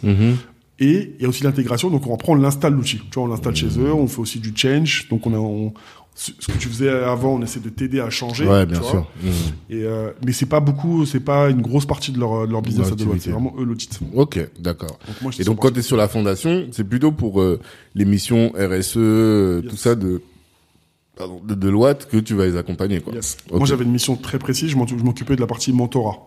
Mhm. En gros, on essayait de mettre un jeune avec quelqu'un de Deloitte pour l'aider dans toutes les questions qui pouvaient se poser. En gros, soit de l'orientation, euh, professionnelle, que ce soit euh, des conseils de vie, est-ce que qu'est-ce que je peux faire comme boulot, qu'est-ce que je peux faire comme truc. On essaie, on essaie de connecter les gens pour que tu vois ils aient quelqu'un. Parce que tu vois, par exemple, moi, dans mon cas, j'avais personne dans ma famille, tu vois, qui pouvait me Bah dire. oui. euh, J'ai eu la chance Bah parce oui. que le sport m'a un peu orienté. Et t'avais un coach et tout. Mais vois sans ça. Sans ça, tu vois, c'est dur de taper à la porte d'une boîte et dire ouais, est-ce que vous pouvez me donner un conseil sur, euh, tu vois, Si, souvent les gens, tu vois qu'ils ont eu un bon prof, ils ont eu un bon coach. Il y a toujours un grand déterminante. qui vient exactement. Tu vois C'est toujours comme ça. et ça change des vies des fois, tu vois. Ouais, te dire mais attends, mais toi, je te vois, t'es bon dans ça, Hmm. t'aimes bien ça en plus, pourquoi tu vas pas dans ce domaine-là, Ouais, tu vois ouais. Ah, ça existe, l'école, des Ouais, trucs tu vois auxquels ce que tu je veux penses dire pas. ouais, ouais. Et c'est une personne qui peut changer ta vie, tu vois. Tout à fait. Donc euh, moi, j'étais vraiment focus sur ce sur ce truc-là, le mentorat. Mhm. Donc euh, programme de mentorat, donc j'essaie de connecter justement les jeunes avec une personne de chez Deloitte qui va qui allait le suivre. Et l'idée c'est qu'ils faisaient des rencontres, des dîners, des buvaient un café, ils essayaient de s'ils avaient une question leur posaient autre. Et moi j'essaie de suivre un peu ça, de Deloitte. Mhm. Donc je fais je suis chez Deloitte tranquillement et en fait à un moment je me fais chasser sur les réseaux sociaux par une boîte euh, une boîte de conse- de conseils donc 100% Sur LinkedIn, 100% déjà sur LinkedIn déjà. Ouais ouais, j'étais sur LinkedIn. 2015-2014. Ouais, moi j'ai- j'étais très tôt sur LinkedIn. Même Ah depuis ouais. Sciences Po, j'étais sur LinkedIn déjà. Ok. Ouais. D'accord. Depuis Sciences Po, déjà, j'étais sur LinkedIn. Et euh, j'ai une boîte qui m'appelle et comme je te dis, Salesforce c'était très demandé à l'époque. Donc là, elle me dit voilà, on a besoin de quelqu'un euh, sur la partie Salesforce et tout. Et moi je dis non, mais moi je suis bien à Deloitte. euh, pourquoi je, T'étais je- en stage en plus. Non, après je suis passé en, après je suis passé, Ah, en, je suis passé en, en direct en pro, Ok. en CDI directement. Mhm. Et euh, je leur dis non, mais moi je suis bien à Deloitte, euh, tout se passe bien, y a pas de problème et tout. En Mhm. plus, euh, je, je serai avec la fondation, c'est quelque chose que j'aime beaucoup et tout. Il me Mhm. ah, mais nous là, on n'a pas de fondation, mais on a envie d'en créer une. Je dis ah bon, je dis euh, qui qui va la gérer? Il me dit si tu veux la créer, tu la crées. Ah, c'est pas le même challenge. Je t'ai dit quand même. Je leur dis pardon, il me dit ouais, si tu veux, tu vois, euh, on sent que c'est quelque chose qui te tient à cœur. euh, nous, on a Mhm. envie d'en créer une. Si tu veux la créer, tu sens qu'il a qu'il a créé, qu'il a en gros, je serais le Guylaine de la, prochaine boîte. Tu vois. Mhm. Je dis attends, ça c'est une vraie, ça C'est c'est un bail. vrai, c'est un vrai truc. je dis ça c'est un vrai truc. Et Mm. euh, mais attention, attention, Mhm. attention aux promesses. Ça Et, commence bien, euh, mais euh, Et je dis ah non mais ça c'est une vraie opportunité. Et comme comme tout dans ma vie, je je me dis bon, je mets tout sur la table. Je me dis écoute là, ça se passe bien, ce truc, mais je suis quelqu'un d'ambitieux. Tu vois, je suis quelqu'un d'ambitieux. J'ai toujours envie de euh, voir c'est quoi ma limite, tu vois. mhm. Et je me dis là, je vais être la personne qui va être en charge de la fondation d'une boîte quand même. Et Mhm. c'est une grosse boîte, c'est un DXC Technologies, c'est la boîte euh, bah, dans les moyens Manchester, sur les moyens de Manchester United, c'est c'est le sponsor qui est sur le côté de DXC Technologies. Ok. On va le- On va aller foutre euh, Kevin qui est à côté, il, il acquiesce. Ah, c'est c'est une, c'est une boîte vraiment DXC Technologies. DXC Technologies, ouais. Ok. Et euh, en gros, il me dit, ouais, tu viens, tu crées la fondation euh, pour la France et tout, on Mhm. voit où jusqu'où ça peut aller, mais tu, tu, c'est toi qui la gère, tu vois. Ok. Je suis dit, mais magnifique. Mhm. J'arrive et je dis, bon, Deloitte, je, je dois partir. là. Et euh, en gros, euh, donc, mon métier, c'était consultant aussi Salesforce, mais j'étais aussi, euh, je devais aussi créer la fondation. Donc j'arrive, je me dis, bon, ça va prendre un peu de temps, le temps que, tu vois, je, je, je me mette euh, dans, dans le bain et tout. Euh, je rejoins la boîte, et là, euh, dès que j'arrive, en fait, dans le conseil, pour expliquer très rapidement aux gens, on, on est envoyé à droite à gauche en fonction des missions. Ouais. En gros, demain, il y a Total qui a besoin de, de Salesforce. Mhm. On va chez Total pendant implémenter, 6 euh, mois, 8 mois, on va implémenter l'outil. Ouais. Après, on revient. Après, on va chez euh, Airbus. Après, on va chez Total, chez... Frère, on- tu peux changer comme ça Ouais, dans ta vie, complètement. Et moi, j'arrive. Et direct, on me dit, ah, bon, il y a PSA qui a une grosse mission d'implémentation de Salesforce Ok. pour tous ces réseaux en Amérique du Sud. Ok. Ok. Et là, ils font, ils voient sur euh, ce qu'on appelle le, bah, le bench, ou en tout cas sur le plateau. Ils disent, Qui ouais, parle espagnol Qui parle espagnol Il y a un grand là-bas. là. Il a été en Espagne pendant deux ans. Qui parle espagnol? Mais moi, je savais pas en fait où ça allait m'emmener, tu vois. Mm. bah, moi, je parle espagnol, tu vois. Mm. J'ai vécu 5 ans en Espagne. euh, Euh, L'espagnol, il est plutôt, plutôt ok, tu vois. et ils disent, bah parfait, bah écoute, euh, hop, boum. Ça- T'as ton, ton passeport? Euh, Allez. ah, mais, mais je sais même pas où j'allais partir. Au début, je, au début, je suis à Poissy. Au début, je suis à Poissy chez Ok. PSA Mhm. pendant quelques temps. Et après, on me dit, bon, donc là, on a préparé, tout est prêt. Maintenant, il faut aller l'implémenter en Amérique du Sud. Et c'était sur euh, deux pays, euh, l'Argentine et le Chili, d'abord. Ok. Et donc, on me dit, bon, bah, prends ton billet et Ciao. hasta luego, hasta luego. et, euh, et donc, du coup, je, je, je fais ça pendant, ouais, pendant un an et demi, deux mois, je fais des retours. Je vais à Madrid, je vais en Argentine, je vais au Chili, je reviens. Ah Je fais pas mal de retours. Mhm. Et en fait, le temps, il passe. Mhm. Mais la fondation, La fondation, là, on, on t'a oublié.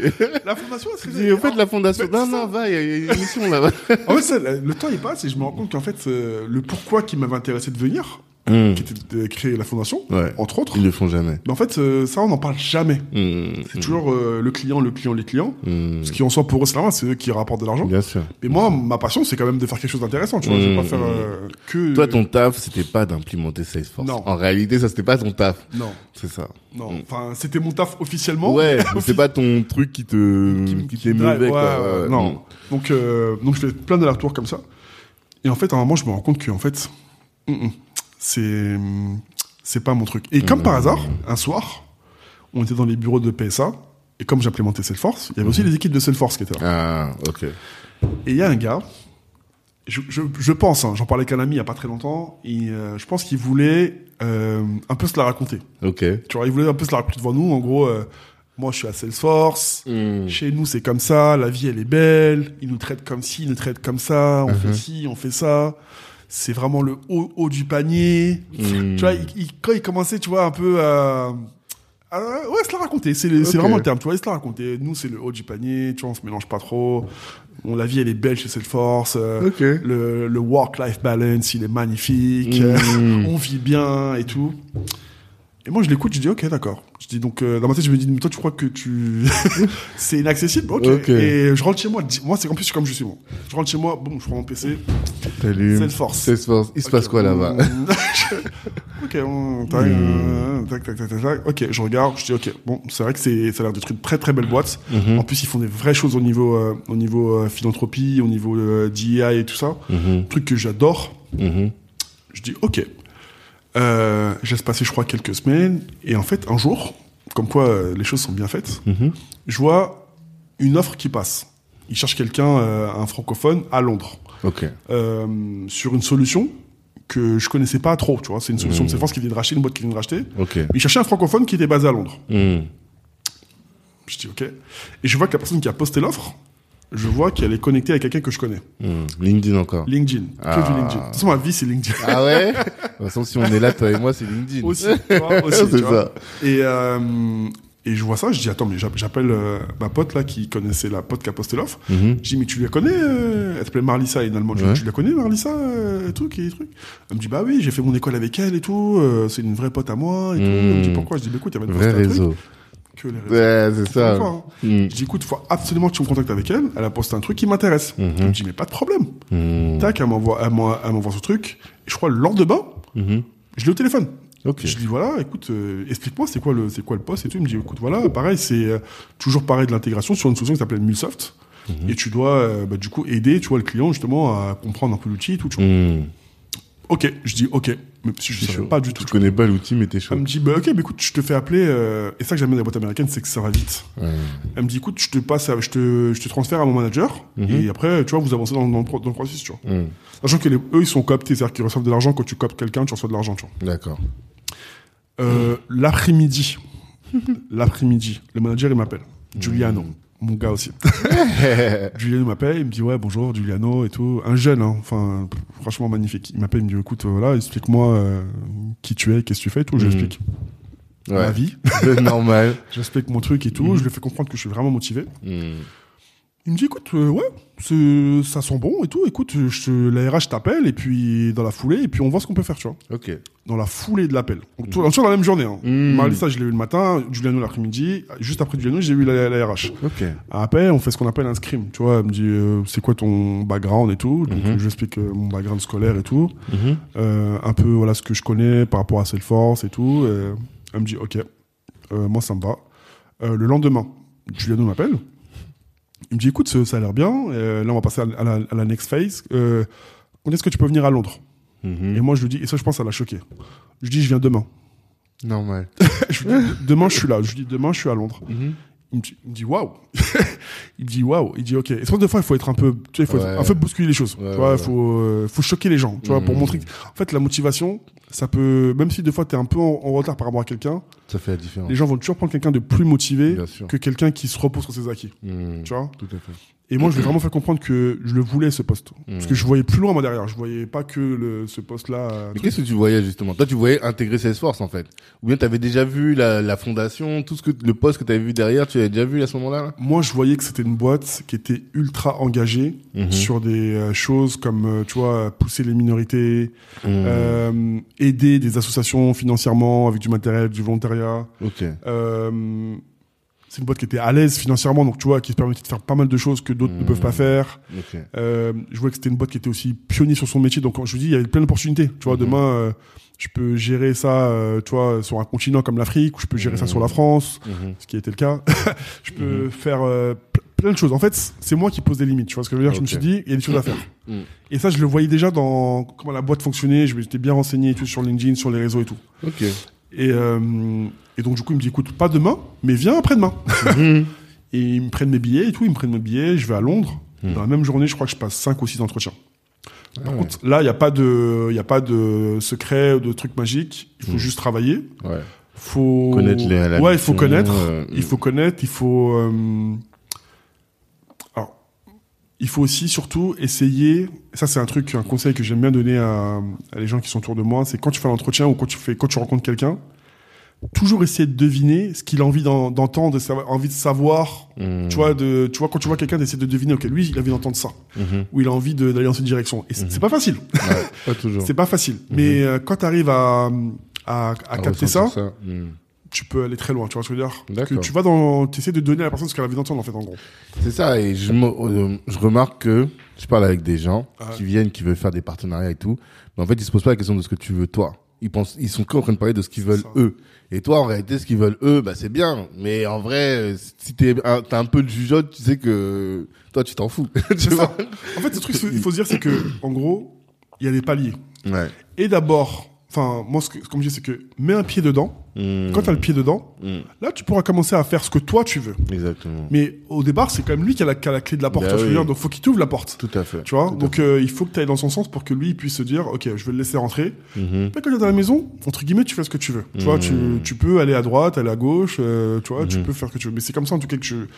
Le conseil que je peux donner, en tout cas, aux gens qui passent des entretiens ou qui, qui rencontrent des gens, c'est que essayer, ou faire des partenariats, essayer de comprendre ce que l'autre a envie d'entendre. L'autre a Mhm. envie d'aller, ou l'autre a envie d'aller. Ça, c'est super important. Et donc, du coup, euh, cinq entretiens, il y a des entretiens plus techniques, plus, on va dire, plus fit d'équipe. En gros, euh, ton caractère. Enfin, c'est très américain. euh, c'est, ouais, ouais, ouais. Si, tu vas Comment tu vas rentrer dans, dans l'équipe et tout. Mhm. Donc, il faut être très souriant, il faut être très avenant, il faut être, euh, c'est très l'américaine, tout va bien. Et ça, après, toi, t'as le, c'est ta nature, au final. Parce que Ouais. je te vois comment tu te meules à chaque fois. Là, je t'avais vu de la base Salesforce, je t'ai vu ici avec nous. Ouais. Voilà, t'es quelqu'un, c'est dans ta nature d'être affable, d'être, euh, d'avoir le contact facile, quoi. Bah écoute, je sais pas, mais, Ouais. euh, mais Tu la ressens, on t'a déjà fait la remarque, Ouais, je pense, en tu vois. fait, ouais, tu c'est- connais tes forces. ouais, ouais, ouais. Si, bah, après, t'as raison. Je pense que c'est quelque chose que je fais naturellement parce que j'aime bien être comme ça. Je, Mhm. J'aime pas, tu vois, mettre des barrières et tout. J'aime bien que ça soit simple. Tu vois, que les choses soient simples et que tu vois, on avance et que Ok. on perd pas de temps avec les, les formalités, là, les chichis, tout ça. Mhm. On, on avance, tu vois. Donc, euh, oui, forcément, je pense que je être avoir, le- avoir le contact simple. Et donc, je fais les cinq entretiens. Et, euh, et ça se passe bien, du coup. Mhm. Et euh, je crois que le samedi matin, je crois que je suis dans mon lit, je reçois un appel de Giuliano, il me dit voilà. Tout ça, ça, ça fait en une semaine. Hein. C'est ça qui est c'est ça qui est incroyable. tu vois. En France, ça aurait mis un, un mois. Tu vois ce que je veux dire? En une semaine, Mhm. j'ai eu le truc, j'ai vu le truc sur LinkedIn, Mhm. j'ai eu mes entretiens, j'ai eu mes trucs, Mhm. et le samedi matin, je recevais l'offre d'emploi. Mhm. Tu vois ce que je veux dire? C'est et un conseil aussi j'avais donné aussi. Après, c'est pas moi qui va donner des conseils aux entrepreneurs, aux, aux chefs d'entreprise français, mais Ouais. pourquoi ça marche bien à Londres ou au, euh, aux États-Unis en, en termes d'emploi, je parle. Mhm. C'est que bon, déjà le, le CDI ça veut rien dire là-bas. Mhm. En gros, les gens ils ont ils peuvent te virer au bout d'un mois, il y a pas de problème. C'est que toute la dire? différence. Tu vois, je veux dire, c'est que Mhm. ils ont pas de risque à le, je veux dire à, à prendre quelqu'un après il y a les prud'hommes et tout ça, nanana, ces trucs. Donc ils donnent la chance. Ouais. Ok, tu me montres que t'es bon? Ok, on y va, on commence. Tu vois? En France, on a, on, a, on a cette peur de se dire, je vais recruter quelqu'un, et ça marche pas, derrière, je vais être coincé avec lui pendant des années, des années. Mhm. Parlez avec les gens. Tu vois ce que je veux dire? Si quelqu'un, et vous sentez qu'il est pas bon, bah vous... Enfin, Moi, moi, je trouve que ça qui bloque beaucoup de choses en France, c'est que les gens, ils, ils veulent pas recruter des gens, on va dire, atypiques ou des gens qui ont peut-être pas l'expérience. Tout ça parce qu'ils se disent que s'il est pas bon, j'aurai des problèmes, ça va me coûter de l'argent. Mais parce que c'est vrai.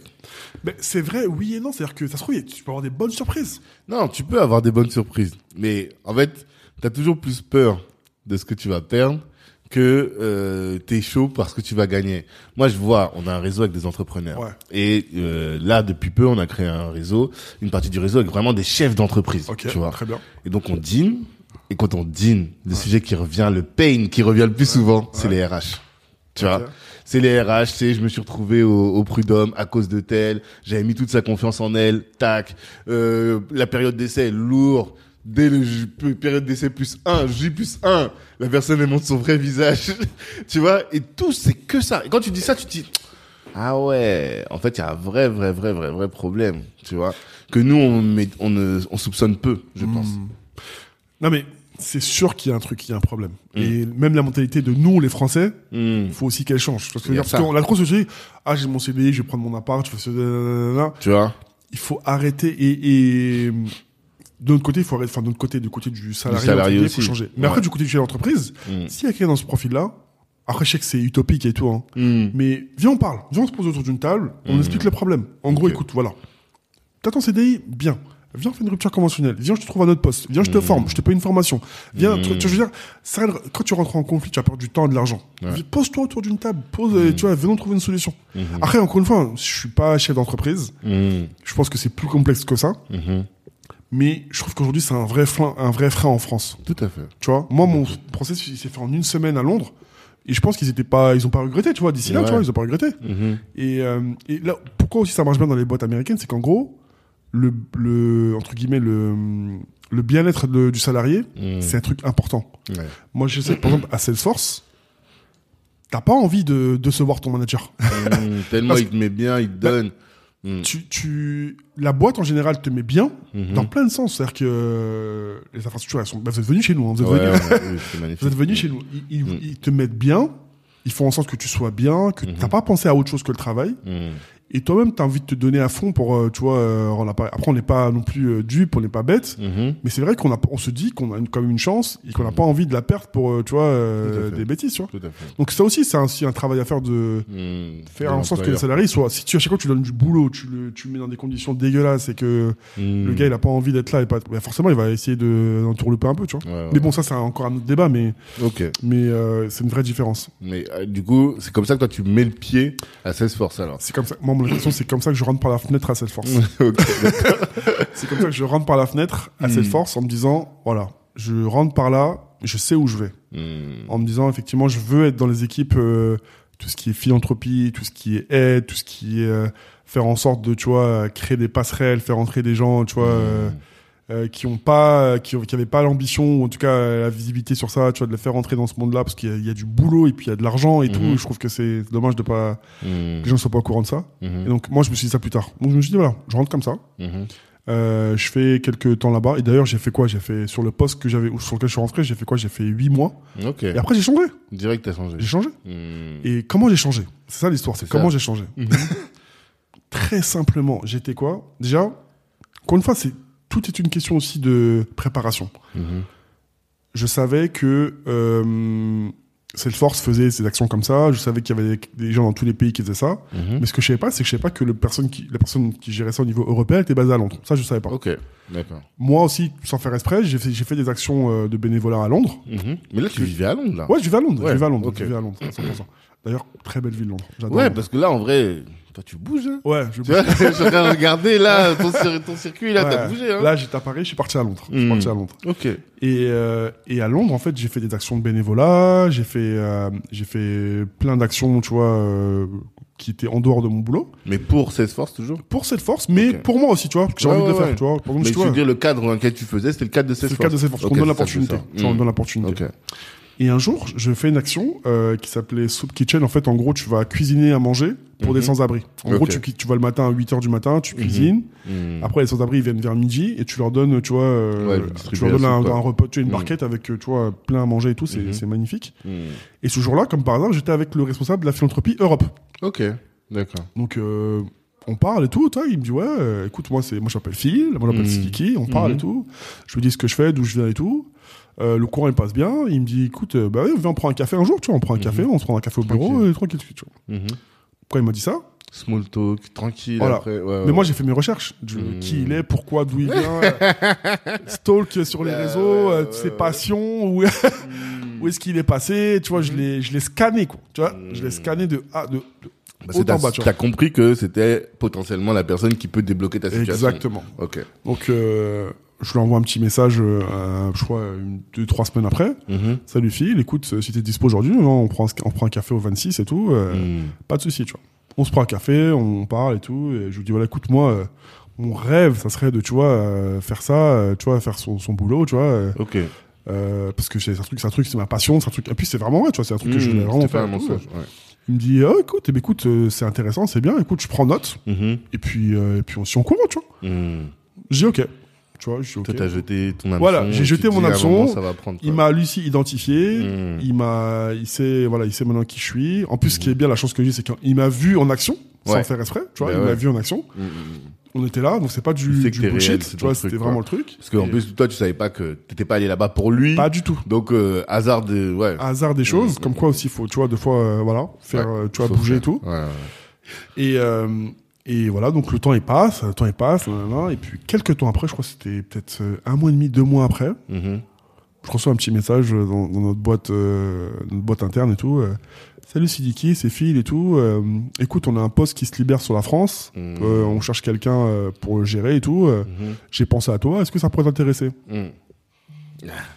Mon cher, comment te dire je, que. suis venu, je suis venu dans cette boîte pour ça. Tu vois je suis venu pour Et ça. en plus, la Royale, tu reviens en France, euh, c'est magnifique. C'est- magnifique. Donc je Mhm. dis oui, ça m'intéresse. Mhm. ça m'intéresse et tout et tout il me dit écoute ben écoute tu vas passer dans, dans les dans les trucs de, de, de recrutement et tout tu vois les, re- les entretiens internes et tout et puis si c'est bon c'est pas que en tout cas moi j'appuie ta candidature Ok. qui lui c'est le responsable Europe donc euh, tu vois euh, Mhm. bon, si lui m'appuie euh, c'est réglé quoi Ouais, ouais, ouais. sachant que j'avais aussi d'autres alliés aussi dans l'équipe aussi euh, donc euh, c'était bon donc là euh, pareil je fais les entretiens donc euh, tout se passe très bien et là boum euh, je reviens en France et en fait moi mon rôle aujourd'hui donc c'est ça c'est vraiment ça c'est donc j'ai trois casquettes donc je suis responsable de la philanthropie pour la France Mhm.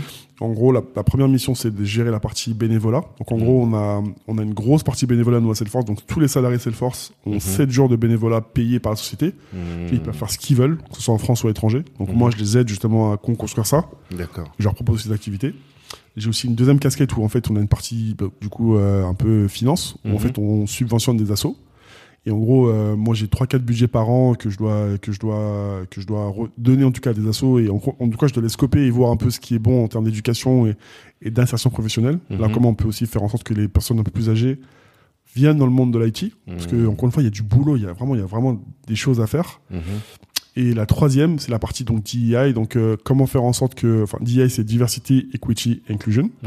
Euh, comment faire en sorte que on arrive à faire en sorte que clairement les manques qu'on a aujourd'hui dans ces métiers-là où en fait on a à peu près tous, tous les mêmes profils, ben, que ça change, Mhm. qu'on arrive à intégrer plus de minorités. D'accord. Et les minorités, encore une fois, c'est pas que l'ethnicité, euh, tu vois, Oui. ciblé c'est sur l'Afrique, c'est euh, ultra large, c'est le genre, c'est euh, l'orientation sexuelle. l'orientation sexuelle, le handicap, Mm. l'âge.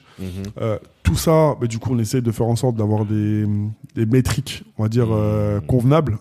Parce qu'en compte on part de très très loin. Ouais. Et encore, nous, on est assez euh, franc et, on va dire, euh, transparent là-dessus. Donc, Mhm. on partage nos données et tout, euh, où est-ce Mhm. qu'on en est. Ouais.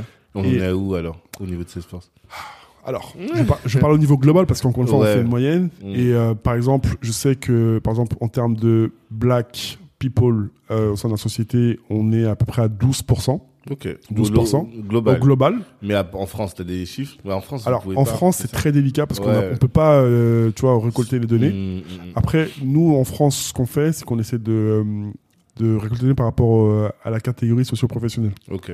Tu vois. Et on sait que les, entre guillemets, les personnes issues de la catégorie ouvrière et autres, ça représente moins de 7% de, de, de nos effectifs. Ok. Donc c'est, encore une fois, c'est très très bas, Hmm. mais de mettre aussi les chiffres sur la table, ça Mhm. permet aussi de, tu vois, de, de s'améliorer, Ouais, tu vois. Et c'est ça l'idée, c'est qu'en fait, Mhm. quand t'as rien, tu peux pas dire ouais, euh, où est-ce qu'on en est? Bah écoute, moi j'ai vu quelqu'un qui passe à la cantine, euh, je pense qu'on est bon, tu vois. tu, vois? Tu vois? Mais si tu sais que t'es à moins de 7%, Hmm. encore une fois, c'est pas identifié comme, comme aux États-Unis ou aux UK où on dit là, les blacks, les latinos, les asiatiques et autres. Tu sais que t'as un gap et tu sais que tu dois faire plus pour intégrer les gens. Donc c'est pour ça aussi, quand tu identifies, tu dis ok, là on est nul, qu'est-ce qu'on fait pour être meilleur? Hmm. Venons créer des passerelles avec les- des boîtes qui forment des gens issus de ces, ces- ces- ces catégories de personnes. Venons faire en sorte que bah, du coup, nous aussi, on soit en interne, on pousse des initiatives là-dessus. Tu vois, je veux dire, on Hmm. met des, euh, on fasse, euh, on fasse participer plus de, de personnes sur des, sur des thématiques. Ouais, est-ce que tu peux expliquer du coup quel type de de d'action t'as mis en place pour ça Ok, alors moi par exemple, je- du coup j'ai ce rôle-là à Salesforce, Mhm. mais j'ai aussi une autre casquette que je Mhm. fais euh, entre guillemets de manière bénévole, même Mhm. si encore une fois c'est c'est euh, lié à ton activité. ouais c'est lié à mon quoi. activité. En gros à Salesforce la chance qu'on a, j'aime bien, c'est qu'on a ce qu'on appelle Toi aussi, des tu te la racontes maintenant. non non non et je suis pas en train de vendre Je mais vraiment c'est une boîte, je pense il faut, euh, elle est pas connue du grand public et c'est dommage parce qu'elle fait des bonnes choses. Mais euh, mais je suis pas là ni pour la vendre ni pour la rien Non, du tout. J'ai- pas d'action, plus d'action. Ah, t'en as eu. J'en ai eu, mais euh, mais pas du tout. Mais Mm. la chance qu'on a à cette force, c'est qu'en fait, on a ce qu'on appelle des equality groups. Ok. Alors, qu'est-ce que c'est des equality groups? En gros, on a la possibilité de se regrouper par centre d'intérêt. Alors, Hmm. c'est pas des groupes communautaires, mais c'est vraiment des par centre d'intérêt. En gros, euh, on a, je vous donne un exemple, on a un groupe qui est euh, pour l'émancipation des femmes, qui s'appelle le Women Network. En gros, tous les actifs qui sont autour de la femme, on essaye de mettre ça en avant. On a un groupe qui s'appelle euh, Asia Force. En gros, toute la toute la communauté asiatique Mhm. qui veulent mettre des initiatives asiatiques euh, en avant, par exemple, je sais pas, euh, le Nouvel An chinois ou par exemple, je sais pas, des entrepreneurs asiatiques, Mhm. ils peuvent le faire. Ok. Et on a un groupe qui s'appelle Bold Force. Hmm. Alors Bold, qui a choisi le nom, je sais pas, Ouais. mais c'est pas moi. Hmm. Et en gros, c'est toute la toute la communauté afro-caribéenne. Ok. Et en gros, on essaye de mettre en avant, bah, du coup, euh, des initiatives, des entrepreneurs, euh, de l'histoire, de la culture qui Mmh. viennent de, qui vient de justement la, la communauté afro-caribéenne. Ok. Et en gros, le mois dernier, on a fait, on a fait quatre gros événements sur sur un mois. Donc chaque semaine, on faisait un événement. La première semaine, on a fait un événement autour des entrepreneurs issus de la communauté. Hmm. Donc on a invité quatre entrepreneurs Ouais. qui ont partagé un peu leur euh, leur parcours, leurs euh, problèmes, euh, ce qu'ils avaient envie de mettre en avant. Mhm. L'idée encore une fois, c'était de deux choses, c'était de eux de se mettre en avant sur des euh, en, en face de, de des employés Salesforce Mhm. issus de toute communauté. hein. Encore une fois, l'idée c'est d'ouvrir le truc, Ouais, ouais, ouais. donc pour qu'ils puissent comprendre en fait ce qui se passe. Hmm. Et de deux aussi, c'est aussi de bah, de montrer que nous, on, on les écoute. Tu vois ce que je veux dire On les écoute. Et puis aussi, euh, si demain il y a potentiellement des connexions à faire, pourquoi pas? Tu vois ce que je veux C'est dire? L'idée, c'est toujours ça. C'est donnant, donnant. C'est-à-dire que vous partagez, mais aussi, s'il y a aussi un truc à prendre aussi de votre côté, tant mieux Mhm. aussi pour vous. Ok. La deuxième semaine, on était plus sur une question euh, de culture. Donc, on partageait plus des, euh, des, euh, des livres, des, des artistes euh, et Mhm. autres qui venaient soit échanger, soit on envoyait nous euh, des, des livres à acheter. On a même offert, des livres aussi que des autres, faits par des auteurs africains. Tu vois, moi j'ai un ami qui écrit des livres, Luke Babalanda, qui écrit La Galaxie de Lexian. Et euh, c'est un Congolais et c'est une, c'est en fait c'est une série, euh, c'est une, c'est c'est une série euh, qui qui se passe en Afrique avec des, des, des super héros africains et tout, c'est mortel. Et tu vois, en fait c'est ça en Comment fait. ça on veut- t'as dit? Lexi Ouais, Lukeba Malanda, Ok, j'ai jamais le gardien de l'élection. Ouais, Lukeba. ouais. Ba, comment tu l'écris Balanda Lukeba, L-U-K-E-B-A. Ouais, et le nom Malanda, M. Amalanda. Ouais. Ok. Congolais. Ok. Vas-y, je Et, et, euh, et ça, ça, ça. Hmm. Après, on a fait, euh, on a fait la, la troisième semaine, on a fait un jeu. Bon, on a fait le jeu Jamy. Jamy ah oui. issu de, issu d'une, d'une, bah, d'une jeune entrepreneur qui, qui lance un jeu de Mm. culture générale autour de l'Afrique. Ouais. Et ça, c'était super marrant. On invitait tout le monde à jouer là-dessus. C'était, c'était, Hmm. Ça, c'était ultra marrant. Et la dernière semaine, d'ailleurs, vous étiez là aussi la dernière semaine. On a Ouais, fait une petite soirée hmm. où en fait, on, on invitait des traiteurs africains à venir partager un peu leur culture et autres. Hmm. Et encore une fois, l'idée, c'est toujours partager. C'est, Mhm. encore une fois, c'est pas du tout communautaire, c'est pas du tout, euh, c'est juste que on a envie qu'ils connaissent. Moi, je- moi, moi, mon rêve, c'était de donner un verre de, de jus de gingembre à ma, à ma, D- à ma DG. Mmh. Quel goût du gingembre du bissap, tu vois. Ouais, Elle- ouais, connaissait, elle connaissait très bien, mais, Mhm. mais c'était ça le, le- l'idée, tu vois. C'est En fait, c'est de faire découvrir, de créer des ponts entre les cultures, entre ça. les mondes qui normalement sont enclavés, quoi. Enfin, Exactement. sont cloisonnés plutôt. Exactement. Ok. C'est vraiment le but. Et tu sens que ça a eu un impact? En fait, c'est ça que j'aime. Parce que souvent, on se dit, bon, bah voilà, c'est un peu du, pas du greenwashing, mais Ouais. voilà. Quel impact tu ressens de. Ça fait combien de temps que t'es là-bas? 4 ans. 4 ans. Ouais. Voilà. Entre le jour où t'es arrivé et là, quel impact? Alors, Quel résultat t'as l'impression d'avoir euh, déjà, déjà euh, bah, le groupe, il existait avant que j'arrive.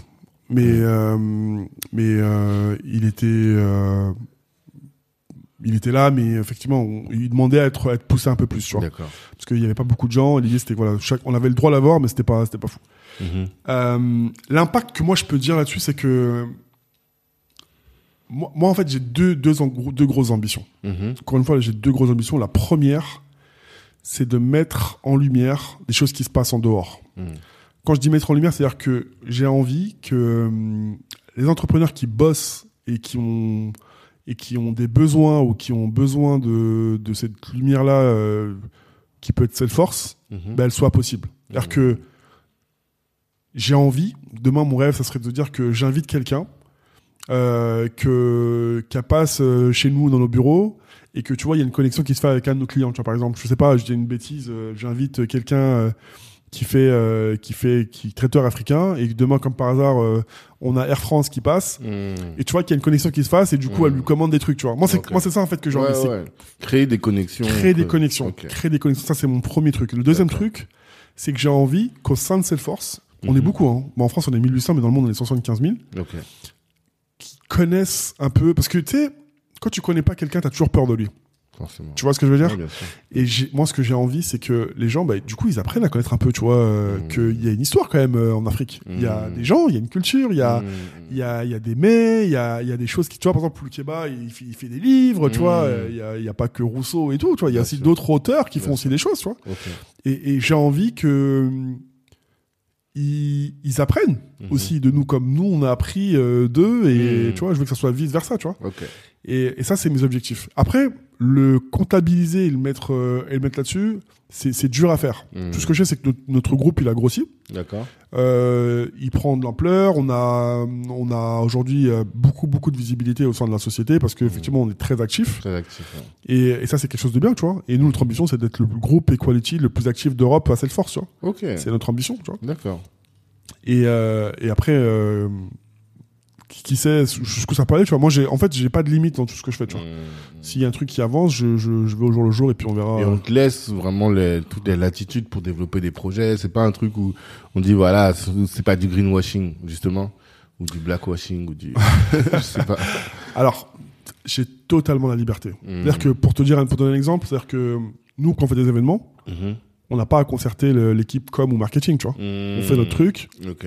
Et puis euh, tu voilà. informes pour qu'ils viennent prendre des photos. Exactement, pour qu'ils viennent manger un morceau. Et puis, Ouais. mais, mais par rapport à la, à- au choix de qui on va inviter, au truc, Mhm. on a une totale, ils nous font confiance. quoi. Ok. Après, bien sûr, on, on va pas faire des choses qui sont, euh, Contraire à. ouais, contraires à à l'éthique, euh, on va dire, euh, De la boîte. Euh, si quelqu'un a été condamné pour euh, terrorisme et qui vient faire un débat au sein de nos locaux, c'est pas, c'est pas, c'est pas le, c'est pas le, le but. Encore Mhm. une fois. Et, euh, mais on n'a jamais été euh, retoqué, on n'a jamais été, euh, tu vois, orienté sur un truc, jamais de la vie. Bien au Mhm. Contraire, on a la main euh, vraiment. euh, Enfin, c'est open bar quoi. Non, ça c'est bien. Mm. C'est vraiment bien. Et alors, t'as parlé de Salesforce, Ouais. mais INSEAD Ah, et surtout Stanford. Stanford. Ok. Alors déjà INSEAD. À Ouais. quel moment? C'est en 2020, 2020, donc c'est dans 2020. tout ce, ce truc-là. Là. Exactement, exactement. Mm. C'est quand je suis rentré, euh, quand je suis rentré euh, un an après que je suis rentré en- pendant le Covid justement.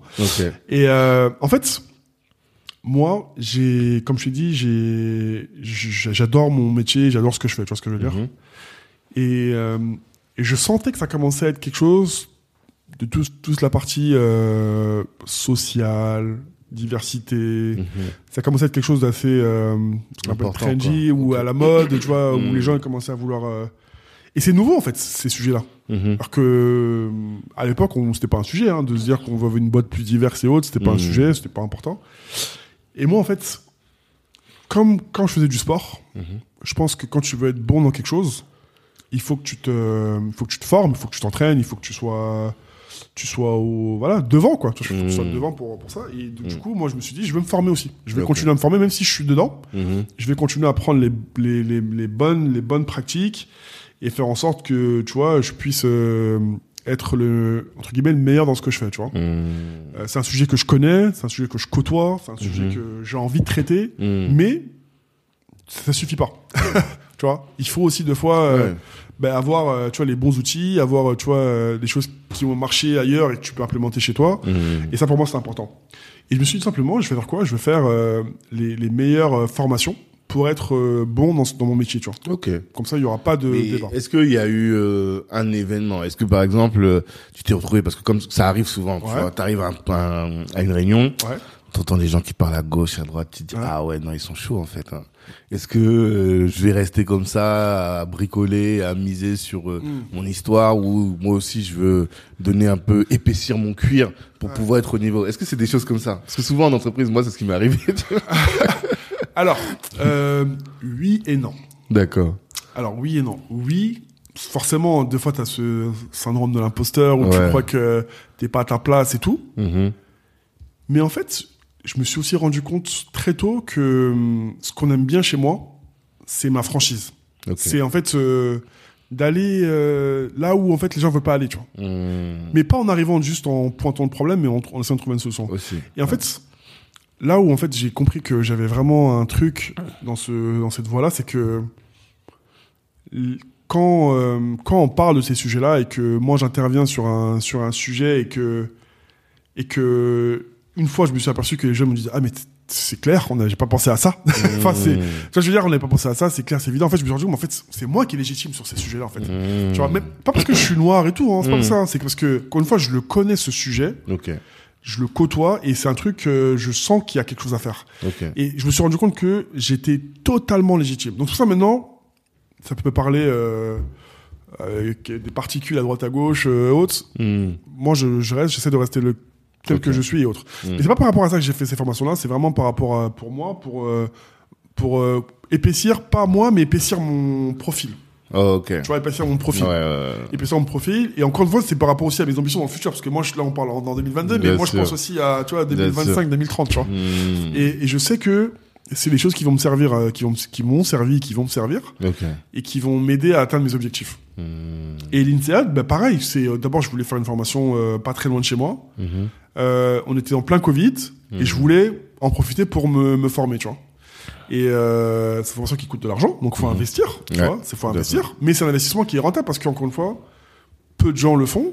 Mhm. Et, euh, et moi, je sais que c'est un- que c'est quelque chose qui m'aide dans mon travail au quotidien, D'accord. tu vois. Et, euh, et quand j'ai eu ça, et que, bon, déjà, euh, j'ai j'ai été, j'ai été promu, enfin, tu vois, ça, ça a eu de l'impact aussi sur ma carrière Ah, professionnelle. ouais. Dit, bah, Financièrement, quoi. Ouais, financièrement aussi, Mm. pour être honnête aussi, ça m'a Mhm. ça m'a aussi aidé. Bah, je me suis dit, bah, en fait, ce que je vais faire, c'est que je vais faire les meilleurs cursus autour de ces sujets-là, tu vois. D'accord. Et, Parce que là, ça c'est, ouais, Inside Inclusion, Gender Diversity Ouais. and Scale Diversity. Yes. Donc c'était vraiment déjà spécifique, à ton, ou à ton métier, quoi. Exactement, spécifique à mon métier. Et ça, c'est avec, euh, du coup, c'est international, c'est une, Mm. c'est une grande école. euh, Ouais, c'est ça. Euh, Donc tu t'es dit, t'es allé sur Internet, t'as Ouais. dit voilà, moi mon taf c'est ça, C'est ça. je veux être le meilleur dans ce taf. Yes. Donc j'ai cherché les formations sur ce sujet. Exact. T'as vu le truc euh, MBA, je pense c'est un MBA ou un truc comme ça. C'est un exec education. Executive Education, Ouais. ok. Euh, INSEAD, t'as dit ouais j'y vais. Et Exact. c'est quoi, cours du soir? Ou euh, Ouais. comment tu t'es organisé? En fait, c'est, hum, c'est, c'est les, en fait, c'est t'as des objectifs chaque semaine. En gros, t'as des, t'as, t'as, des cours Mhm. qui sont préenregistrés deux fois. Ok. T'as des cours qui sont en live. Donc tu peux assister. Donc moi, mon manager était au courant, donc à me laisser aussi euh, Mhm. assister. Et puis t'as des euh, t'as des choses à rendre Mhm. euh, chaque semaine pour le, la semaine d'après. Et ça, ça dure pendant six mois. Tu vois Ok. Ça dure pendant six mois. Et par contre, Stanford c'était un peu plus long. Et, et là, dû me rendre sur place une semaine. Ok. Mais euh, mais c'est le même c'était le même concept. C'est que je me dis moi, je j'ai fait une CEAD qui est très reconnue en Europe, qui est qui est très établie en Europe. Ouais. Il faut un truc qui soit, soit établi aux États-Unis. Pas peur. Pas peur. C'est ça en fait, tu vois que moi je suis là, je m'arrête parce que bon, je vais te dire, Ouais. moi quand je, je sais plus comment je suis tombé sur ton profil, qu'est-ce que t'as liké ou je pense que t'as partagé le truc avec euh, euh, Moussa Touré. Ah, C'est- ok, ok. Je pense parce que Ouais. lui il est dans mes contacts. Ok. et je vois et je vois ce gars-là je dis mais attends quand c'est je le connais pas? Je vois marqué Salesforce. Après je descends je descends je vois Stanford. Ouais. tu vois? Euh, moi ça c'est des trucs euh, ça s'allume. INSEAD Sciences Po euh, Barça. Je dis mais attends euh, pardon, Madrid, Madrid, c'est- c'est pas pareil. Pas pareil. et je me dis, mais ouais, il y a pas un moment où tu t'es dit, ah là, je suis en train de manger un morceau quand même qui est gros. Non, mais même Stanford, ça, tu vois. Non, même ça c'est le début, ça c'est rien. mais c'est bien. Non, mais, c'est ça qu'on aime. en Ouais. fait. tu vois ce que je veux dire oui. Moi, c'est ça qui m'intéresse. Et parce que, bon, je sais pas si tout le monde connaît Stanford. On j'ai reçu un gars, euh, Jack Herman de Trading. Ils ont fait un programme à Stanford avant dans, entre, dans l'entrepreneuriat, tu vois. Et Stanford, c'est connu quand même pour être la fac des entrepreneurs. Je sais plus, je crois que c'est le boss de Netflix, non, de LinkedIn. En tout cas, il y a plein de créateurs d'entreprises, Ouais. tout ce qui est innovation, ils sont là-bas, tu vois. Ouais. Donc c'est une bête d'école. Raconte. C'est très simple. En fait, moi je bosse pour une boîte américaine. Ouais. Je sais que ces sujets-là, ils sont très très très importants aux États-Unis. Hmm. Je sais que demain, on sait pas de quoi l'avenir est fait. Hmm. Et moi, j'aime bien être indépendant. Hmm. Et surtout, j'aime bien toujours me fixer un nouveau challenge. Ok. Tu vois, là, j'ai eu le, le poste que je voulais dans une boîte bien. Hmm. Euh, Qu'est-ce que je peux faire d'autre. Je vais faire une des meilleures écoles au monde dans un sujet que je maîtrise. Totalement. Voir si je peux, euh, si j'ai les épaules, tu vois. Hmm. Et surtout, et je vais te dire un truc aussi, après là, ça va paraître ultra euh, cliché et tout, mais c'est vraiment ce que je pense.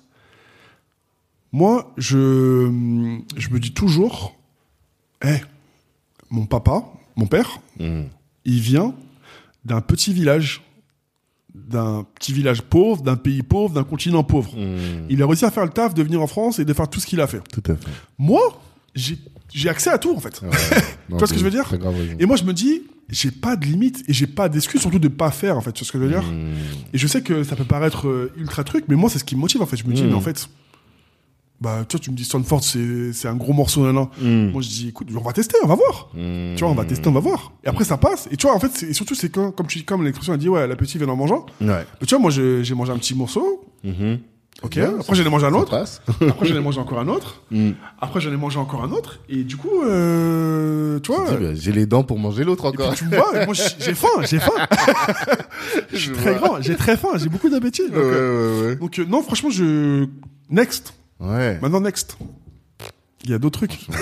Non, mais c'est impressionnant. Et ce que tu dis, ce que tu dis là, c'est fort parce que souvent, moi, quand je fais des talks et que je commence à parler en disant, voilà, mon père vient d'un petit village Ouais. et après, aujourd'hui, là où il en est, je me dis, bah, nous, on nous dit toujours, faut que tu fasses mieux que tes parents et tout. Souvent, les gens me disent, ah ouais, c'est vrai, on valorise pas ce que nos parents ont fait. Pour eux, pour nous, on a l'impression que, surtout s'ils ont pas eu des métiers de fou, bah, en fait, ils ont rien fait d'exceptionnel. Alors qu'en fait, si, déjà, faire ça, c'est déjà Moi, exceptionnel. je vais te dire un truc. Toi, tu, Mm. toi, tu me parles de Sciences Po, INSEAD, tout, Ouais. euh, tout ça. Là. Mhm. Moi, je te dis, ce que mon père, il a fait, j'aurais Mhm. pu le faire. Ouais. Franchement, mais je te dis, enfin, je sais, je sais pas si j'aurais pu le faire. Mhm. De quitter un village, sachant que je sais pas où je vais aller. Mhm. Euh, et à l'époque, il y avait pas euh, City Mapper où, euh, tu vois, tu vois, tu galérais. Mon père, il est parti, il est parti au Sénégal d'abord. T'as fait, je sais pas dans quel taf il a fait. Pris le bateau jusqu'à Marseille. Ouais. Personne t'attend là-bas. Ouais, ouais, ouais. Tu vois, je veux dire, t'as Marseille. Mm. Après Marseille, tu viens à Paris. Mhm. Paris, euh, c'était pas, il est pas arrivé directement dans le 16e, hein. Mm. Tu vois, et à Montreuil et tout, avec, Ouais, euh, ouais. tu vois, c'était compliqué. Ouais. Tout seul. Et il y avait pas un mec qui était, qui était là pour le baquer avec, euh, du ouais, c'était un truc, tu m'envoies un coach, je t'envoie à Western Union. Non. Ouais, ouais, ouais, y a pas ça. T'es, t'es tout seul. T'es livré à toi-même.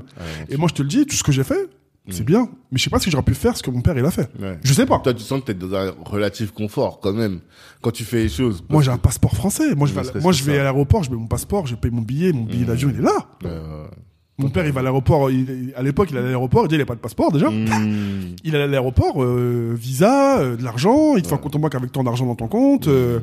c'est pas évident. Hein. Ouais, ouais. Moi, je te dis ce que mon père il a fait. Je sais pas si moi j'aurais pu le faire. C'est vrai. Donc toi, je te dis ça, ce que je fais. Mm. c'est- Finalement, pas- quand pas- tu compares à ça, tu dis c'est accessible. C'est pas infaisable. C'est pas infaisable. Ouais, ouais. Mais si tous les immigrés avaient cette, enfin, je pense que les immigrés qui ont cette euh, mentalité, ils réussissent mieux que les autres. J'en suis convaincu. Tu vois. En tout cas, les fils d'immigrés, les enfants d'immigrés.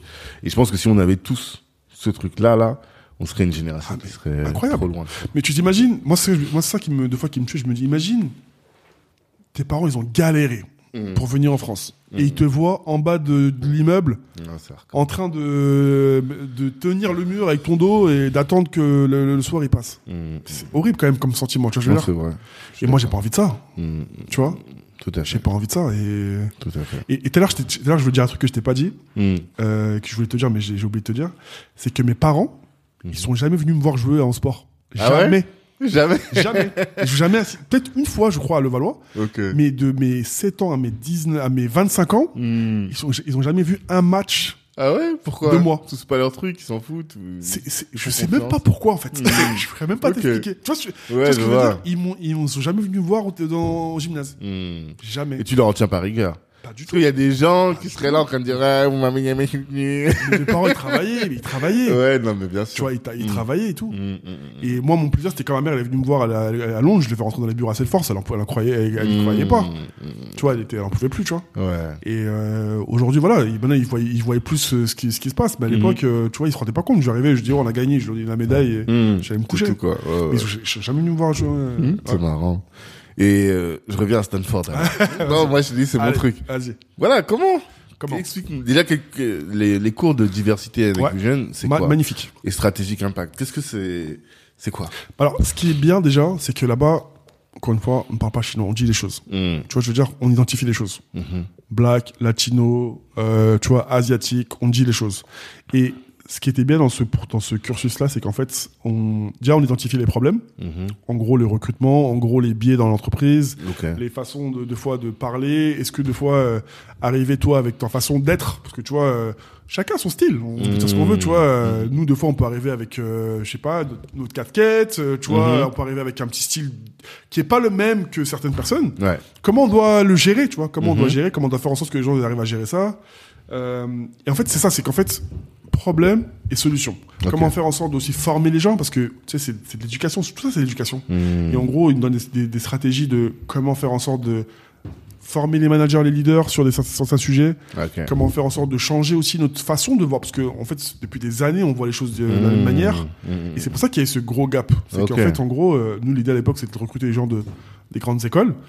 Et dans les grandes écoles, il y a qui? Il y a souvent les mêmes Il y a profils. déjà des biais. Donc, Il y a déjà euh, des biais. Donc, en gros, tu as toujours les mêmes personnes qui pensent la même chose, qui viennent de la- du, du même endroit. Tout à fait. Et en gros, c'était de se dire aussi comment on va arriver aussi à ouvrir aussi, tu vois, du coup, ces canaux-là. Euh, faire en sorte aussi de, tu vois, mettre aussi euh, les personnes qui, qui postulent aussi dans ces, dans ces Mhm. milieux-là, tu vois, Mhm. euh, aussi euh, face à leurs contradictions. En gros, vous plaignez, mais aussi arriver aussi avec un certain aussi Mhm. niveau, tu vois, parce que tu veux pas toujours dire c'est la faute de l'autre. Tu vois ce que je veux dire? C'est que sûr. aussi il faut faire le travail des deux côtés. Bien sûr. Il faut faire le travail des deux côtés et faire en sorte que tu vois ça se rejoigne. Et moi c'est ça que j'ai appris à Stanford. Et c'est ça qui est bien aux États-Unis, c'est que et les profs aussi qui qui euh, qui donnent justement ces cours-là, c'est Mhm. des gens qui sont encore en activité, Ouais. vois, qui sont encore en activité, soit Mhm. qui sont VP euh, diversité de boîtes, soit qui ont été VP à l'époque et Mm. de grosses boîtes, tu vois. En Ok. plus, c'est Stanford, donc ils recrutent que vraiment la crème de la, La crème. crème de la crème.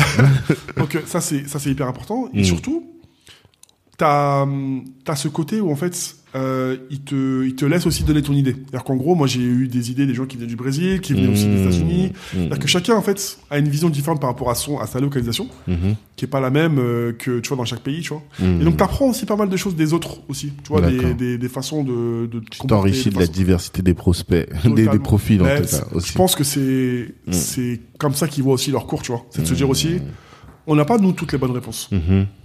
On est là, on vous donne un cadre, on vous donne aussi, tu vois, les trucs euh, généraux. Mhm. Mais l'idée, c'est que les bonnes réponses, chacun va les trouver un peu à sa manière, tu vois. Ok.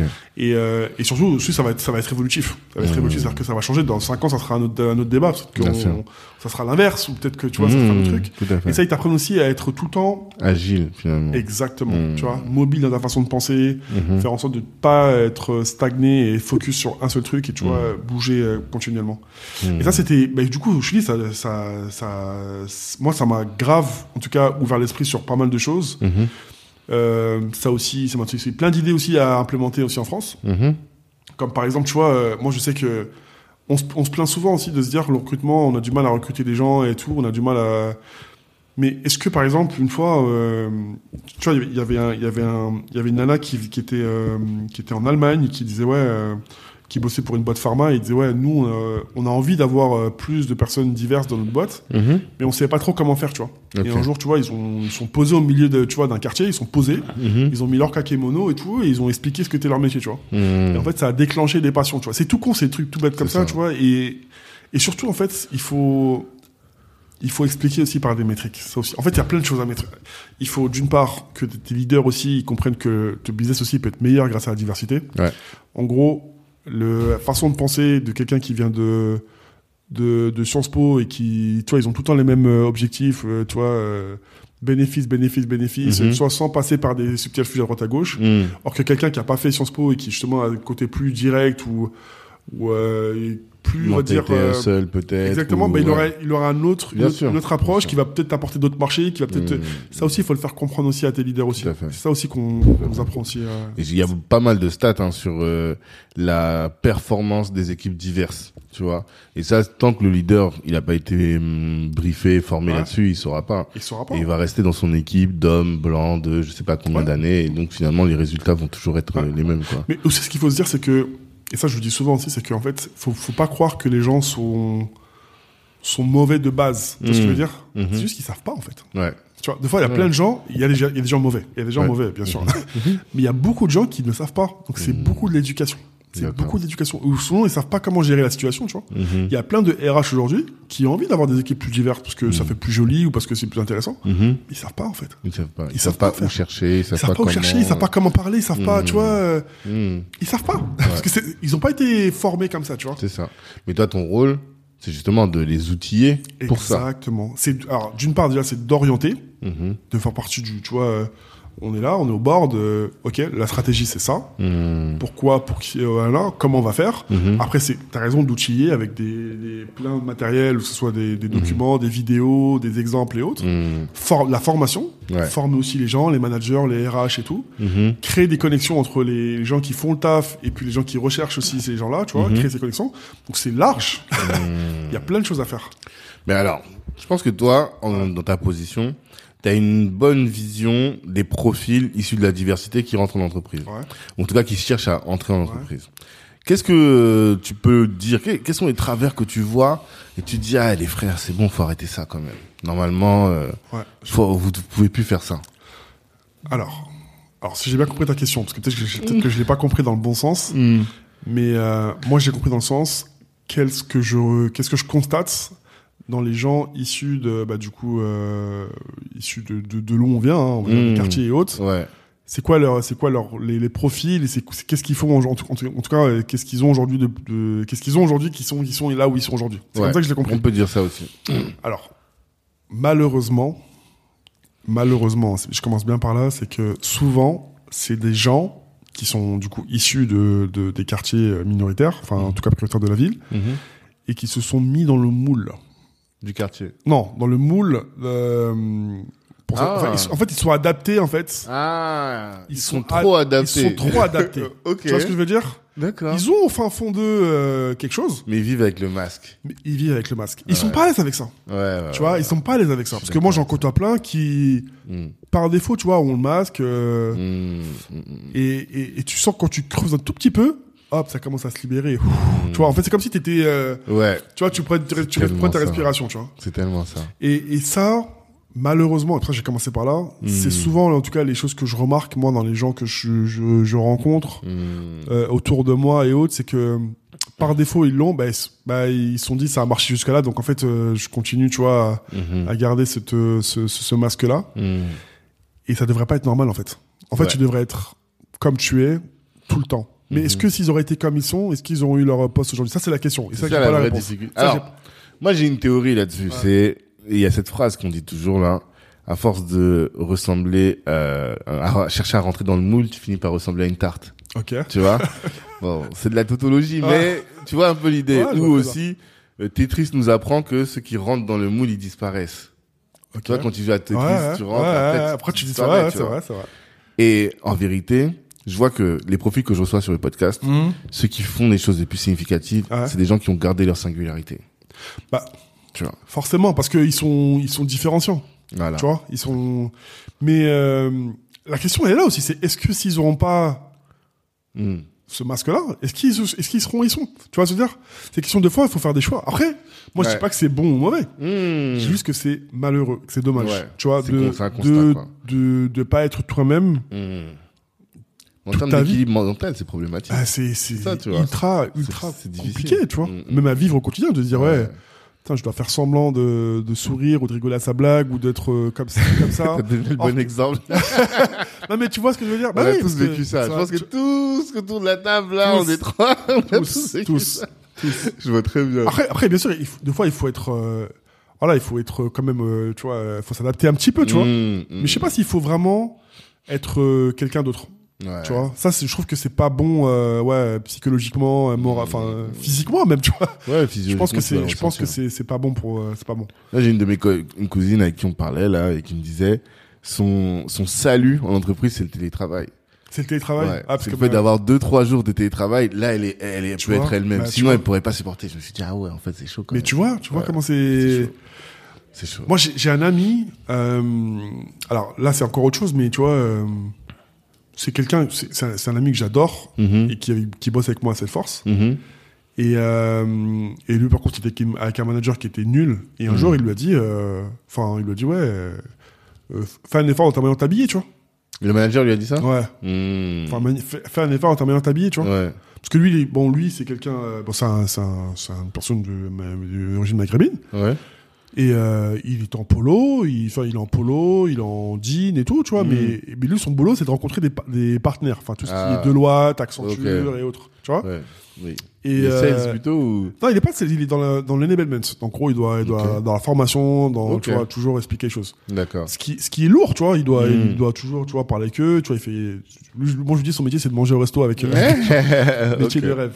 Mm. Et, et, euh, et on lui dit, euh, on lui a dit un jour, ouais, euh, tu fais, fais un effort, t'as mal t'habiller, tu vois. Hmm. Et tu vois, il m'a dit ça en rigolant, mais je sais qu'il a mal pris, tu vois. Ouais. Parce que c'est, ça fait mal quand même quand quelqu'un dit ça, tu vois. Hmm. Or que normalement, après, il y a des métiers, je pense que je sais même pas en fait si tu dois, si l'habit, tu vois, fait fait le truc, fait le boulot. Mais euh, lui, et son boulot, c'est de faire en sorte que tu vois les partenaires soient formés, tu vois. Après, euh, Ouais, ouais. Encore une fois, tu vois, j'ai pas la réponse à ça parce que c'est c'est- Mm. c'est délicat, tu vois. Ouais, société ouais. aussi a l'image à redonner, tu vois. C'est faut aussi se mettre à la place de l'employeur. C'est ça. Mais euh, C'est pas facile. mais il y a plein de ouais, il y a plein de gens qui ont ce, ce symptôme-là, tu vois. Hmm. Mais moi, ma question, alors celle-là m'intéresse effectivement, mais il y avait aussi cette dimension de dire dans les CV que tu reçois, dans les profils qui viennent, Ok. Voilà, quels sont les les les tares, les stigmates que tu vois et tu te dis voilà, il faut que nos jeunes ou les gens qui veulent rentrer dans les grands Ouais. groupes, faut pas qu'ils fassent ça. C'est plutôt ça. Alors, je veux plus dire, faut qu'ils fassent quoi? Ouais, aussi, voilà. Parce que parce que c'est justement c'est un manque. Je pense qu'il y a un manque Mhm. de préparation. Ok. Ça c'est clé. En fait, il y a beaucoup de jeunes, beaucoup de jeunes et de gens Mhm. qui qui qui rôdent autour, enfin qui sont là et qui, qui aimeraient bien et qui sont intéressés. Et je pense qu'ils ont les moyens d'être bons dans ça. Mhm. Mais lors des entretiens ou lors des hum, un petit que seulement quand tu creuses un peu, ben, ils sont bloqués parce qu'ils n'ont pas fait ce boulot en amont de recherche. Quand tu quand tu tu t'intéresses à quelque chose, à quelqu'un, un poste ou quelque chose, il faut que tu connaisses, faut que tu connaisses tout par cœur.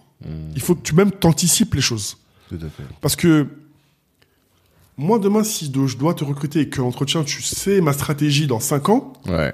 Mhm. je me dis, ok, lui, en fait, il s'intéressait pas que au passé et au présent, mais aussi au futur.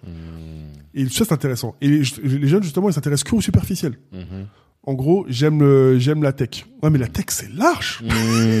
La tech, c'est large. La tech, c'est, je sais pas, c'est quoi? Tu vas créer un site web, tu vas, Ouais. tu vas créer euh, un satellite, tu, Mhm.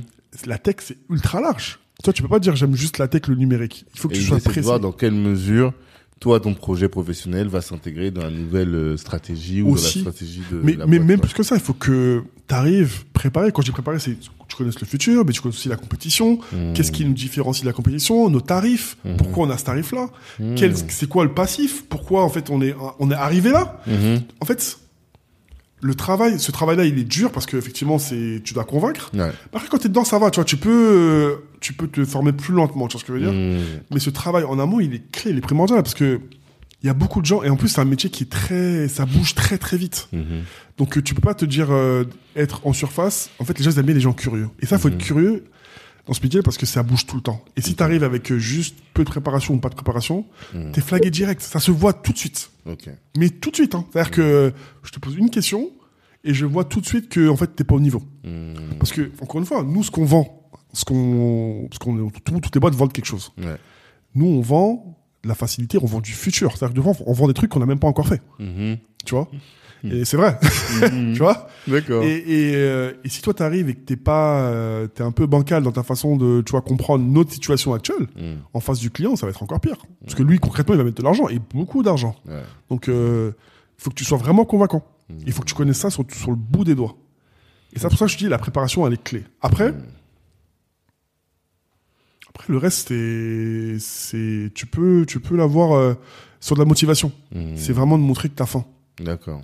C'est ça, c'est les deux choses en tout cas que moi je peux dire. Qu'est-ce qui, qu'est-ce qui devrait avoir sur euh, sur des, des, des, des CV, des entretiens, sur les gens qui veulent euh, être intéressés. Mhm. Parce qu'encore une fois, c'est un milieu où il y a tellement d'opportunités et, euh, et c'est vaste. Ok. C'est vaste. Non, mais c'est top. Franchement, c'est hyper intéressant. Et la, la, la trajectoire, je trouve, elle est hyper inspirante. Tu vois, nous on a l'habitude de faire les entrepreneurs, mais en réalité même dans les salariés, Mm. t'as des trajectoires comme ça qui peuvent te, te conduire toi-même à te remettre en question et à te dire ah ouais, j'aurais pu faire ça pour arriver là, tu vois. Donc vraiment c'est cool. Je te propose d'aller vers euh, les questions de la fin. Allez. Euh, rapidement, enfin, on a parlé rapidement de, tu vois, du fait de garder son équilibre mental quand on porte un masque et tout. Nous ici, on est très intéressés par la question de la santé mentale Ouais. parce que euh, je me rends compte que c'est une problématique aujourd'hui aussi. Comment euh, tu fais toi pour garder cet équilibre justement alors?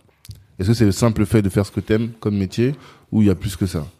Bon, déjà forcément ça joue. Ouais. Moi, ce- moi, ce que je dis souvent, c'est que je fais le, je fais le meilleur métier du monde. Mmh. Tu vois Mhm. Moi, mon métier, il est, il est, il est juste fou. Je parle avec des gens qui veulent faire des choses bien et je les aide à faire des choses bien. Donc Ouais. moi, c'est cool, tu vois. Mhm. Donc forcément, ça, ça aide. Mhm. Après, moi, euh, de par défaut, je suis quelqu'un de très optimiste. Mhm. Tu vois, je, même j'aime bien voir le bon côté des choses. Ok. Tu vois, Je- tout le temps, dans ma vie euh, perso, pro, partout. Mhm. Donc euh, ça, forcément, ça me, ça me, ça m'aide à rester, à rester quand même bien dans ma tête. Mhm. Après, j'ai des petits trucs qui m'aident. Moi, j'aime, tu vois, j'aime bien euh, partir une semaine tous les, tous les deux trois mois, tu vois. Je pars une Ok. semaine jour tous les deux trois mois, je pars quelque part, un nouveau pays. euh, euh, ça, c'est quelque chose que j'ai- j'aime bien faire. Ça me, Ouais, ça, m'aère et tout. ouais, ça me fait du bien, tu vois.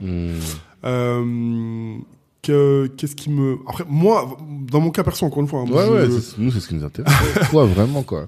moi, moi, je fais, je fais, j'aime Tu bien de faire beaucoup de sport? Pas beaucoup, mais j'en fais un petit peu. Ok. Pas beaucoup. Et c'est pas ça qui me, c'est pas ça qui me, qui m'aère l'esprit. décompresser, ok. Non, c'est pas ça qui m'a à l'esprit. Moi, je, non. Euh, j'aime bien. euh, je, je- je- je suis très proche de ma famille, de mes amis, donc ça aussi, moi, j'aime bien rigoler, donc j'aime ça. C'est quelque chose qui m'aide aussi. Euh, et après, je sais pas. Moi, je, je, je, je, trouve que je suis quelqu'un de chanceux. Tu vois. Ouais. Tu vois, je trouve que je suis quelqu'un de chanceux et je trouve que, tu vois, euh, j'ai la chance de faire euh, ce que j'ai toujours fait, ce que j'aimais, tu vois. Mhm. Et euh, et Dieu merci, ça s'est passé plus ou moins vite à chaque fois, tu vois. Mhm. Donc, euh, tu vois, j'ai j'ai jamais, euh, j'ai jamais, en tout cas, ressenti le, ce côté en fait euh, problème mental. Mhm. Et après, il faut dire aussi ce qui est, c'est que dans notre communauté, et là je parle plutôt africaine, Mhm. c'est un sujet dont tu tu vois, euh, on m'a jamais mis sur la table comme quoi c'était possible, tu vois. D'avoir un problème mental. Ouais, ouais tu vois, bien On sûr. m'a jamais mis dans la table que c'est possible qu'un jour t'aies euh, Mm. t'aies une dépression ou un truc comme ça. Ouais. Jamais, tu vois. Je ça, ça, ça arrivait tard dans ma vie. Ça, ce côté c'est possible qu'on jamais j'ai envisagé. Et peut-être que ça aussi, ça m'a aussi aidé à, tu vois, le, Ouais. À le squeezer, à le de mon. Ouais, c'est pas dans, dans l'équation, tu vois. C'est pas possible en fait dans ma tête. Non, ça arrivait tard. Même si je sais que c'est réel et qu'il y en a beaucoup, ça arrive et tout. Mhm. Mais concrètement, moi, je, je, je, je vis plutôt bien. Euh, euh, le métier que je fais me plaît, dans la boîte que je fais qui me plaît, Mhm. dans un environnement qui me plaît, et puis je suis bien entouré, et puis, euh, Mhm. ça, se- ça se passe plutôt bien. Ouais. Non, mais c'est top. Ouais. C'est top. Euh, autre question qui est pos- postée par euh, notre partenaire Kipeps, Ouais. qui est un- qui sont des consultants en excellence opérationnelle. Euh, demain, Je dis 2050, je sais pas si tu sais que on sera le continent le plus nombreux, avec les plus- personnes les plus nombreuses au monde. Si c'est pas déjà le cas. Ouais. je pense, on n'a pas les, toutes les stats. Mais en tout cas, on sera très nombreux. Yes. C'est d'autant plus que euh, on a vu le film euh, Black Panther. Là, il y a le 2 qui arrive Qui là, arrive. avec le Wakanda. Si Yes. demain l'Afrique était le Wakanda, Ouais. quel rôle toi tu jouerais dedans? Waouh. Hmm. Quel rôle moi je jouerais dedans Ouais. En toute humilité. Black Panther. hein Black Panther, ah, je pense que le costume il serait un peu serré. ah. Mais euh, quel rôle j'aimerais en tout cas jouer Hmm. euh, J'aimerais bien être un acteur important sur l'éducation. Ok. En gros, et surtout l'éducation, bah, du coup forcément numérique parce que ça me parle. Hmm. Et sont choses qu'on aura en 2050 on n'aura pas le choix. Ça sera ça sera ça. Hmm. Et euh, mais j'aimerais bien être ouais, faire partie en tout cas des acteurs importants qui vont aider les jeunes à tu vois euh, bah du coup à rentrer dans ce tu vois dans cette voie là tu vois parce que il y a un trop gros décalage quand tu vois que là en France on on est dans des dans- enfin en Europe on est dans des dans des choses euh, ultra euh, ultra tech euh, des Mm. voitures électriques et tout alors que euh, tu vois en Afrique il y a un gros décalage et des Ouais. voitures on a encore deux fois avec euh, des des trucs euh, de l'ancien temps tu vois ouais. je, je me dis que le il est trop gros et la seule chose qui peut qui peut réduire ce gap c'est qu'en fait qu'on se mette euh, enfin qu'on saute ce qu'ils ont Ouais. connu il y a 20 ans et qu'on arrive directement dans le numérique tu vois Hmm. Sachant qu'en fait, on est bien, on est bien outillé quand même en Afrique avec le soleil, avec le vent, avec euh, les ressources naturelles. De Je pense qu'il y a moyen qu'on puisse être euh, rattraper ce gap-là rapidement, tu vois. Mhm. Mais je pense que c'est jeune, parce que je pense qu'on va être, il y aura beaucoup de jeunes, et il y a beaucoup de jeunes en Afrique. Ouais, beaucoup. Il faut que, il faut que ces jeunes-là, bah, du coup, ils, ils- ouais, ils soient, ils soient, ils connaissent un peu ce qui se passe et qu'ils, qu'ils, qu'ils soient dedans direct, qu'ils soient dedans direct. Et moi, si, si en tout cas, tu j'ai l'opportunité d'être, euh, de ces, ces équipes-là, avec grand plaisir. Hmm. Donc toi, c'est ça, c'est le digital en Afrique. Tu penses que le digital peut sauver le continent? En tout cas, jouer un rôle important. Ah, Ça, c'est évident. Ouais. C'est bah je vois pas autre chose en fait. Je vois pas autre chose parce que en fait si, si- enfin si- demain on va pas être euh, enfin il y aura pas on aura plus besoin de caissiers, on aura plus besoin de de personnes qui vont livrer les colis, il y aura des Mm. drones, il y aura des robots qui vont faire les trucs. Hmm. Enfin tout va être remplacé par des robots. Ouais. Et là je parle pas en mode euh, personne qui euh, Hmm. qui euh, qui enfin bref, mais je, pense que forcément demain bah tout va être digitalisé. Ouais. Et, et les métiers qu'on connaît aujourd'hui, il y en a plein qui vont disparaître. Enfin, la moitié vont disparaître. Ça, c'est, de toute façon, c'est le cas aujourd'hui. Il y a plein de Ouais. métiers qui n'existent plus aujourd'hui. Tout ça déjà. Tu vois ce que je veux dire Ouais, bien sûr. Euh, donc, euh, Mhm. on n'a pas le choix. Hmm. On n'a pas le choix. Il faut, il faut sauter ce, ce, ce gap-là et aller dans le digital direct et, et faire en sorte que, ouais, ouais, on, on soit bon. En plus, le pire, c'est qu'en Afrique, on est tellement créatif. Mhm.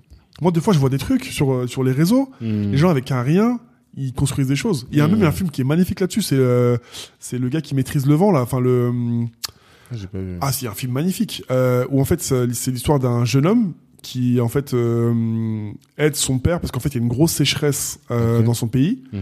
euh, et en fait il, il crée une éolienne mais une éolienne avec avec un livre tu vois je veux dire un Ah vieux ouais livre C'est euh, quoi l'homme qui se maîtrise l'homme le- qui dompta le vent Ok.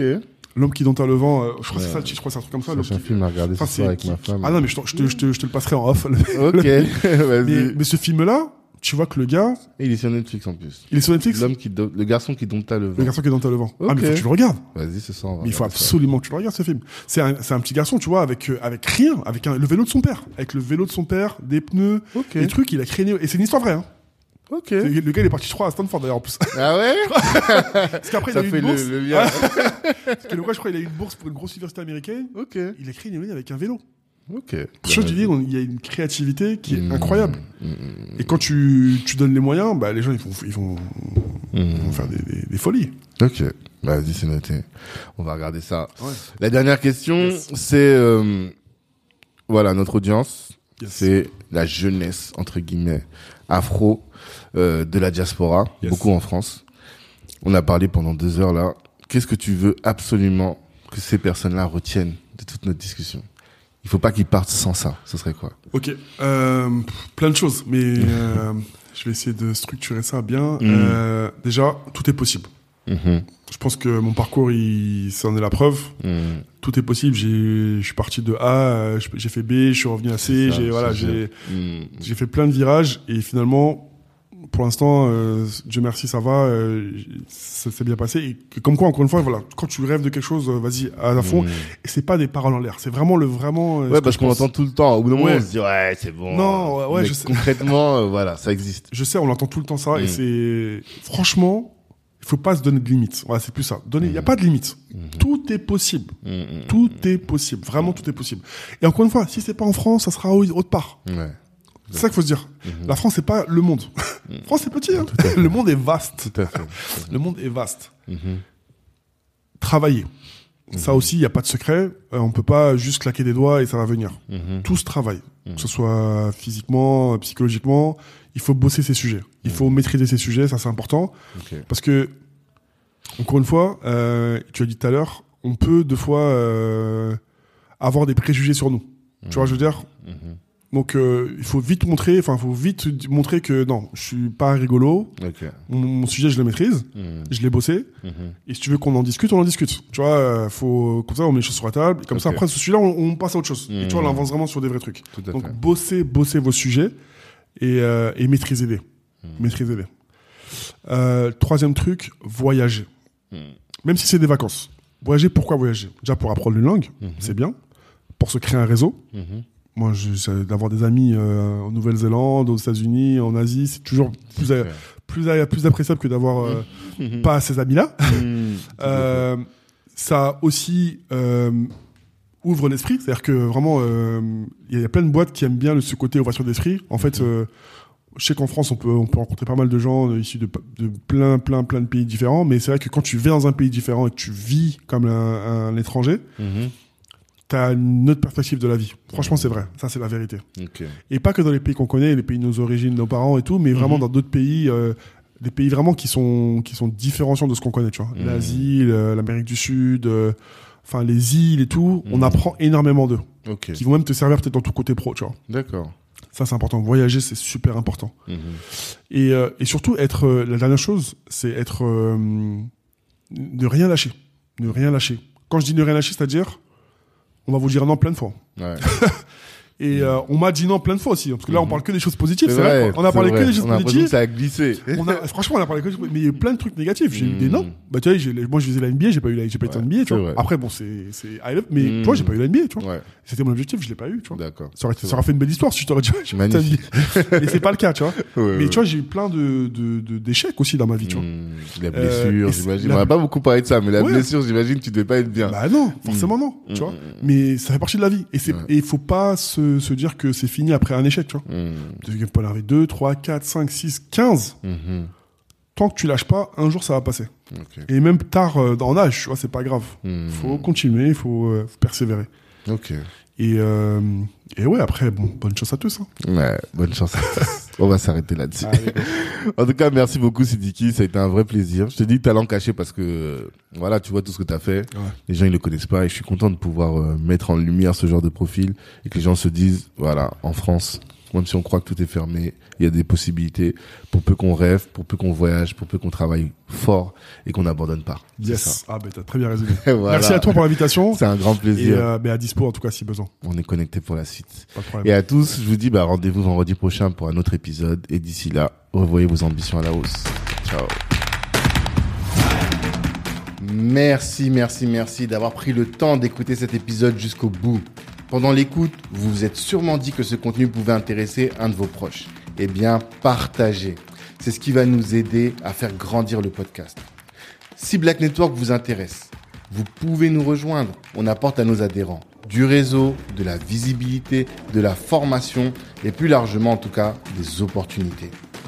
Les ambitieux sont chez Black Network. La réussite est notre objectif, l'Ubuntu est notre moyen de l'atteindre. Peace.